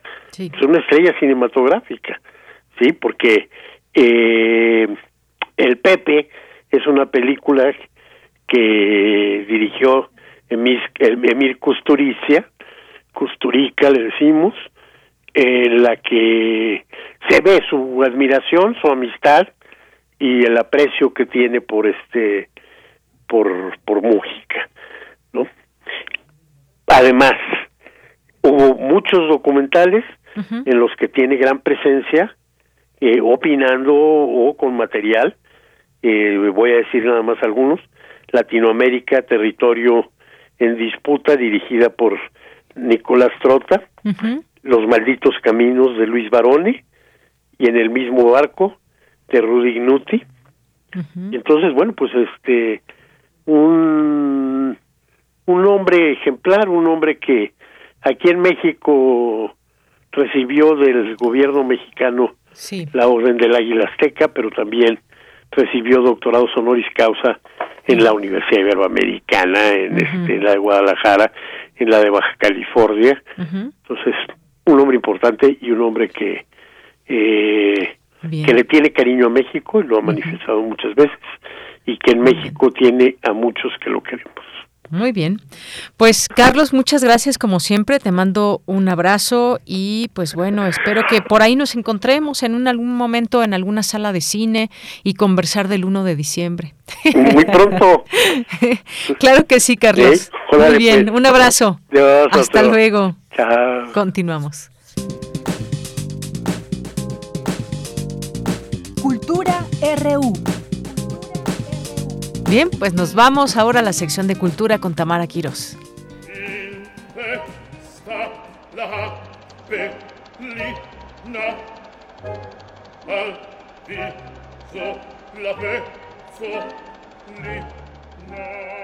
Siempre es un gusto saludarles a través de estas frecuencias. Esta tarde hablaremos de la presentación de tres óperas en cine mudo musicalizadas con más de 20 cantantes y pianistas totalmente en vivo. En la línea nos acompaña Osvaldo Martín del Campo, director de escena operístico, escritor y fundador de Ópera Cinema. Osvaldo, bienvenido. Primero, platícanos cómo surge Ópera Cinema. Sí, claro, mira, nace de, de una problemática en el círculo de la ópera, no solo en México, sino en todo el mundo, que está relacionada con sus altos eh, costos de realización, eh, lo difícil que es trasladarla a diferentes escenarios, eh, la cantidad de cantantes que están surgiendo que no tienen espacios regulares para presentarse. Entonces, a raíz de todos estos problemas que impiden o dificultan su difusión, nosotros pensamos en un formato que por su practicidad nos diera la oportunidad de llevar ópera a muchísimos lugares muy diferentes entre sí, desde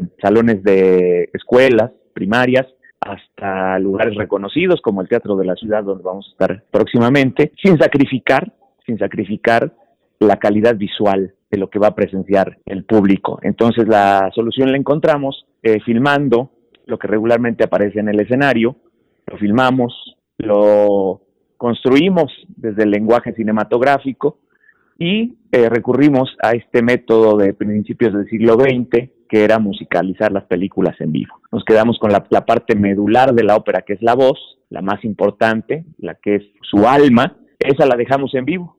la película se proyecta y los cantantes nos envuelven con su voz y hacen una especie de doblaje en vivo porque sus voces coinciden con las acciones de la película. Osvaldo, el próximo domingo hay una presentación en el Teatro de la Ciudad Esperanza Iris. Son tres óperas de un acto cada una.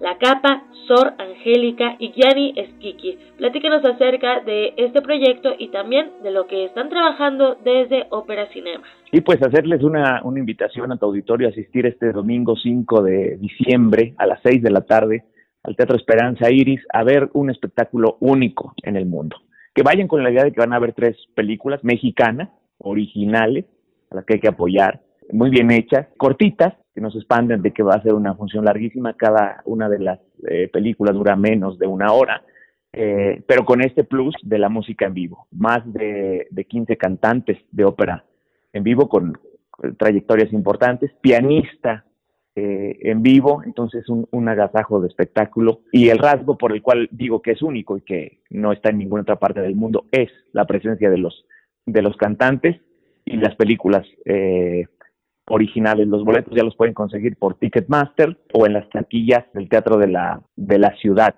Y eh, nosotros cerramos temporada, cerramos 2021 con esta, con esta función. En los meses anteriores hemos filmado dos nuevas películas para estrenar el, en 2022, una de un compositor mexicano vivo, va a ser un estreno mundial con un eh, texto de Sor Juana Inés de la Cruz y vamos con otra con otra obra de Kurt Weill. Y, esperamos eh, estamos seguros de que vamos a seguirnos presentando en distintas sedes con las películas que ya hemos hecho hasta el día de hoy y que pueden ver en nuestras redes sociales, en Instagram y en Facebook. Estamos como Ópera Cinema. Ahí están todas nuestras películas, todas nuestras presentaciones. Hay muchas fotos de detrás de cámaras. Y los jueves hay promoción de dos por uno. Entonces, este, todavía nos queda un jueves que pueden aprovechar de maravilla para que les salgan económicos sus boletos y el plus de el escenario maravilloso del Teatro de la Ciudad, elegantísimo, para que vivan una experiencia extraordinaria al entrar en ese espacio, a ver cine y con los músicos ahí este, generando la música al, momento. Realmente es una experiencia musical, es un concierto ¿no? a, lo, a lo que van a, asistir. Osvaldo, gracias por tomar la llamada y por compartirnos parte del trabajo que realizan en Ópera Cinema.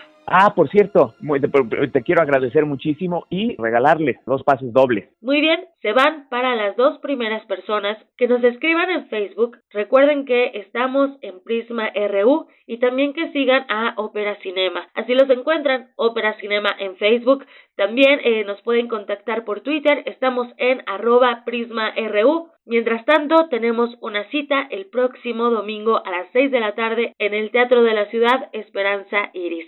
Muchas gracias Osvaldo Martín del Campo, director de escena operístico, escritor y fundador de Ópera Cinema. Gracias a ti, hasta pronto. Hasta pronto. Pasamos a otra información. Les comparto que el pasado 26 y 27 de noviembre se estrenó en el Teatro de la ciudad de Celaya, Guanajuato, la puesta en escena Cangrejo y yo, parodia interestelar sobre seres medio vivos o medio muertos un monólogo con música en vivo en el que la protagonista hace un recorrido por sus vivencias en torno al cáncer, una propuesta de humor negro en medio de la inmortalidad del cangrejo y un viaje a las estrellas. Cangrejo y yo se presentará el 4 y 5 de diciembre en la Ciudad de México en el Teatro La Capilla a las 6 de la tarde. Sobre cómo surgió esta propuesta escénica, conversamos con la actriz Georgina Arriola. Todo inició en el 2016, cuando yo empecé mi tratamiento oncológico. En ese entonces empecé a escribir en un cuadernito ideas, eh, pues algunos pensamientos, reflexiones, atisbos de escenas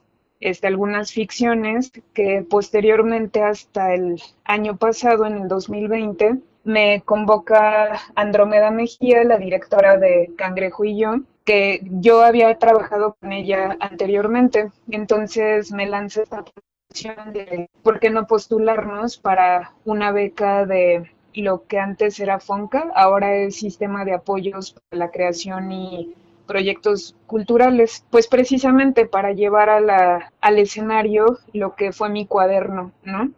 Entonces, afortunadamente quedamos seleccionadas y en todo este año trabajamos juntas lo que van a ver en, en el escenario. Ella básicamente me ayudó a darle forma, integró algunas escenas de su imaginario, este, pues eso, redondeó la, la propuesta para que sea también escénica, porque lo mío era más, pues sí, como narrativo, eh, te digo, algunas ideas muy sueltas. Entonces, básicamente también lo que vamos a ver es un recorrido, pues, de experiencia con el tratamiento oncológico y lo que conllevó. Muy bien. Oye, Georgina, ¿cómo hablar de este proceso? ¿A través de qué herramientas? Comúnmente cuando nos mencionan la palabra cáncer, pensamos que es muerte, sin pensar eh, en también, por ejemplo, en el aprendizaje que nos dejan en este proceso, que además no, no es nada fácil. Claro, pues eh, precisamente algo que a mí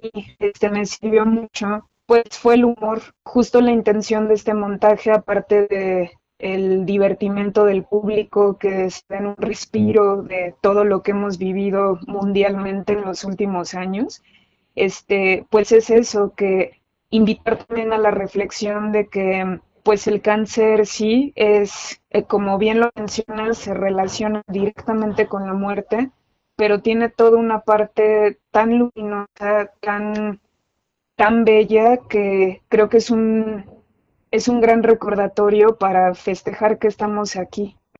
Qué bello y qué bueno que estamos aquí y que podemos disfrutar de la catarsis del teatro, ¿no? Y de hacerlo a través de un arte vivo, de sentirnos. Van a estar en un formato híbrido, ¿verdad? Sí, esto únicamente para el fin de semana de las funciones en la capilla, que es el 4 y 5 de diciembre. Muy bien, pues que lleguen a muchos escenarios. Nosotros invitamos a nuestro auditorio a que se acerque a este proyecto, a este trabajo escénico donde se involucran varias personas y eso también es bien importante comentarlo. Georgina Riola, muchísimas gracias por tomar la llamada. A ti, Tamara, muchas gracias por la atención, por tus palabras y la invitación, no nada más para mí, también para, para el público. Georgina Arriola es actriz y protagonista de Cangrejo y yo, parodia interestelar sobre seres medio vivos o medio muertos. Las funciones son 4 y 5 de diciembre en el Teatro La Capilla. Con esto llegamos al final del programa. Les deseo que tengan excelente tarde. De Yanira, regreso contigo y los vuelvo a saludar el lunes con más información. Claro que sí, Tamara, muchas gracias. Las 3 de la tarde en punto, nos tenemos que ir. Nos escuchamos mañana en punto de la una de la tarde. Buenas tardes y buen provecho.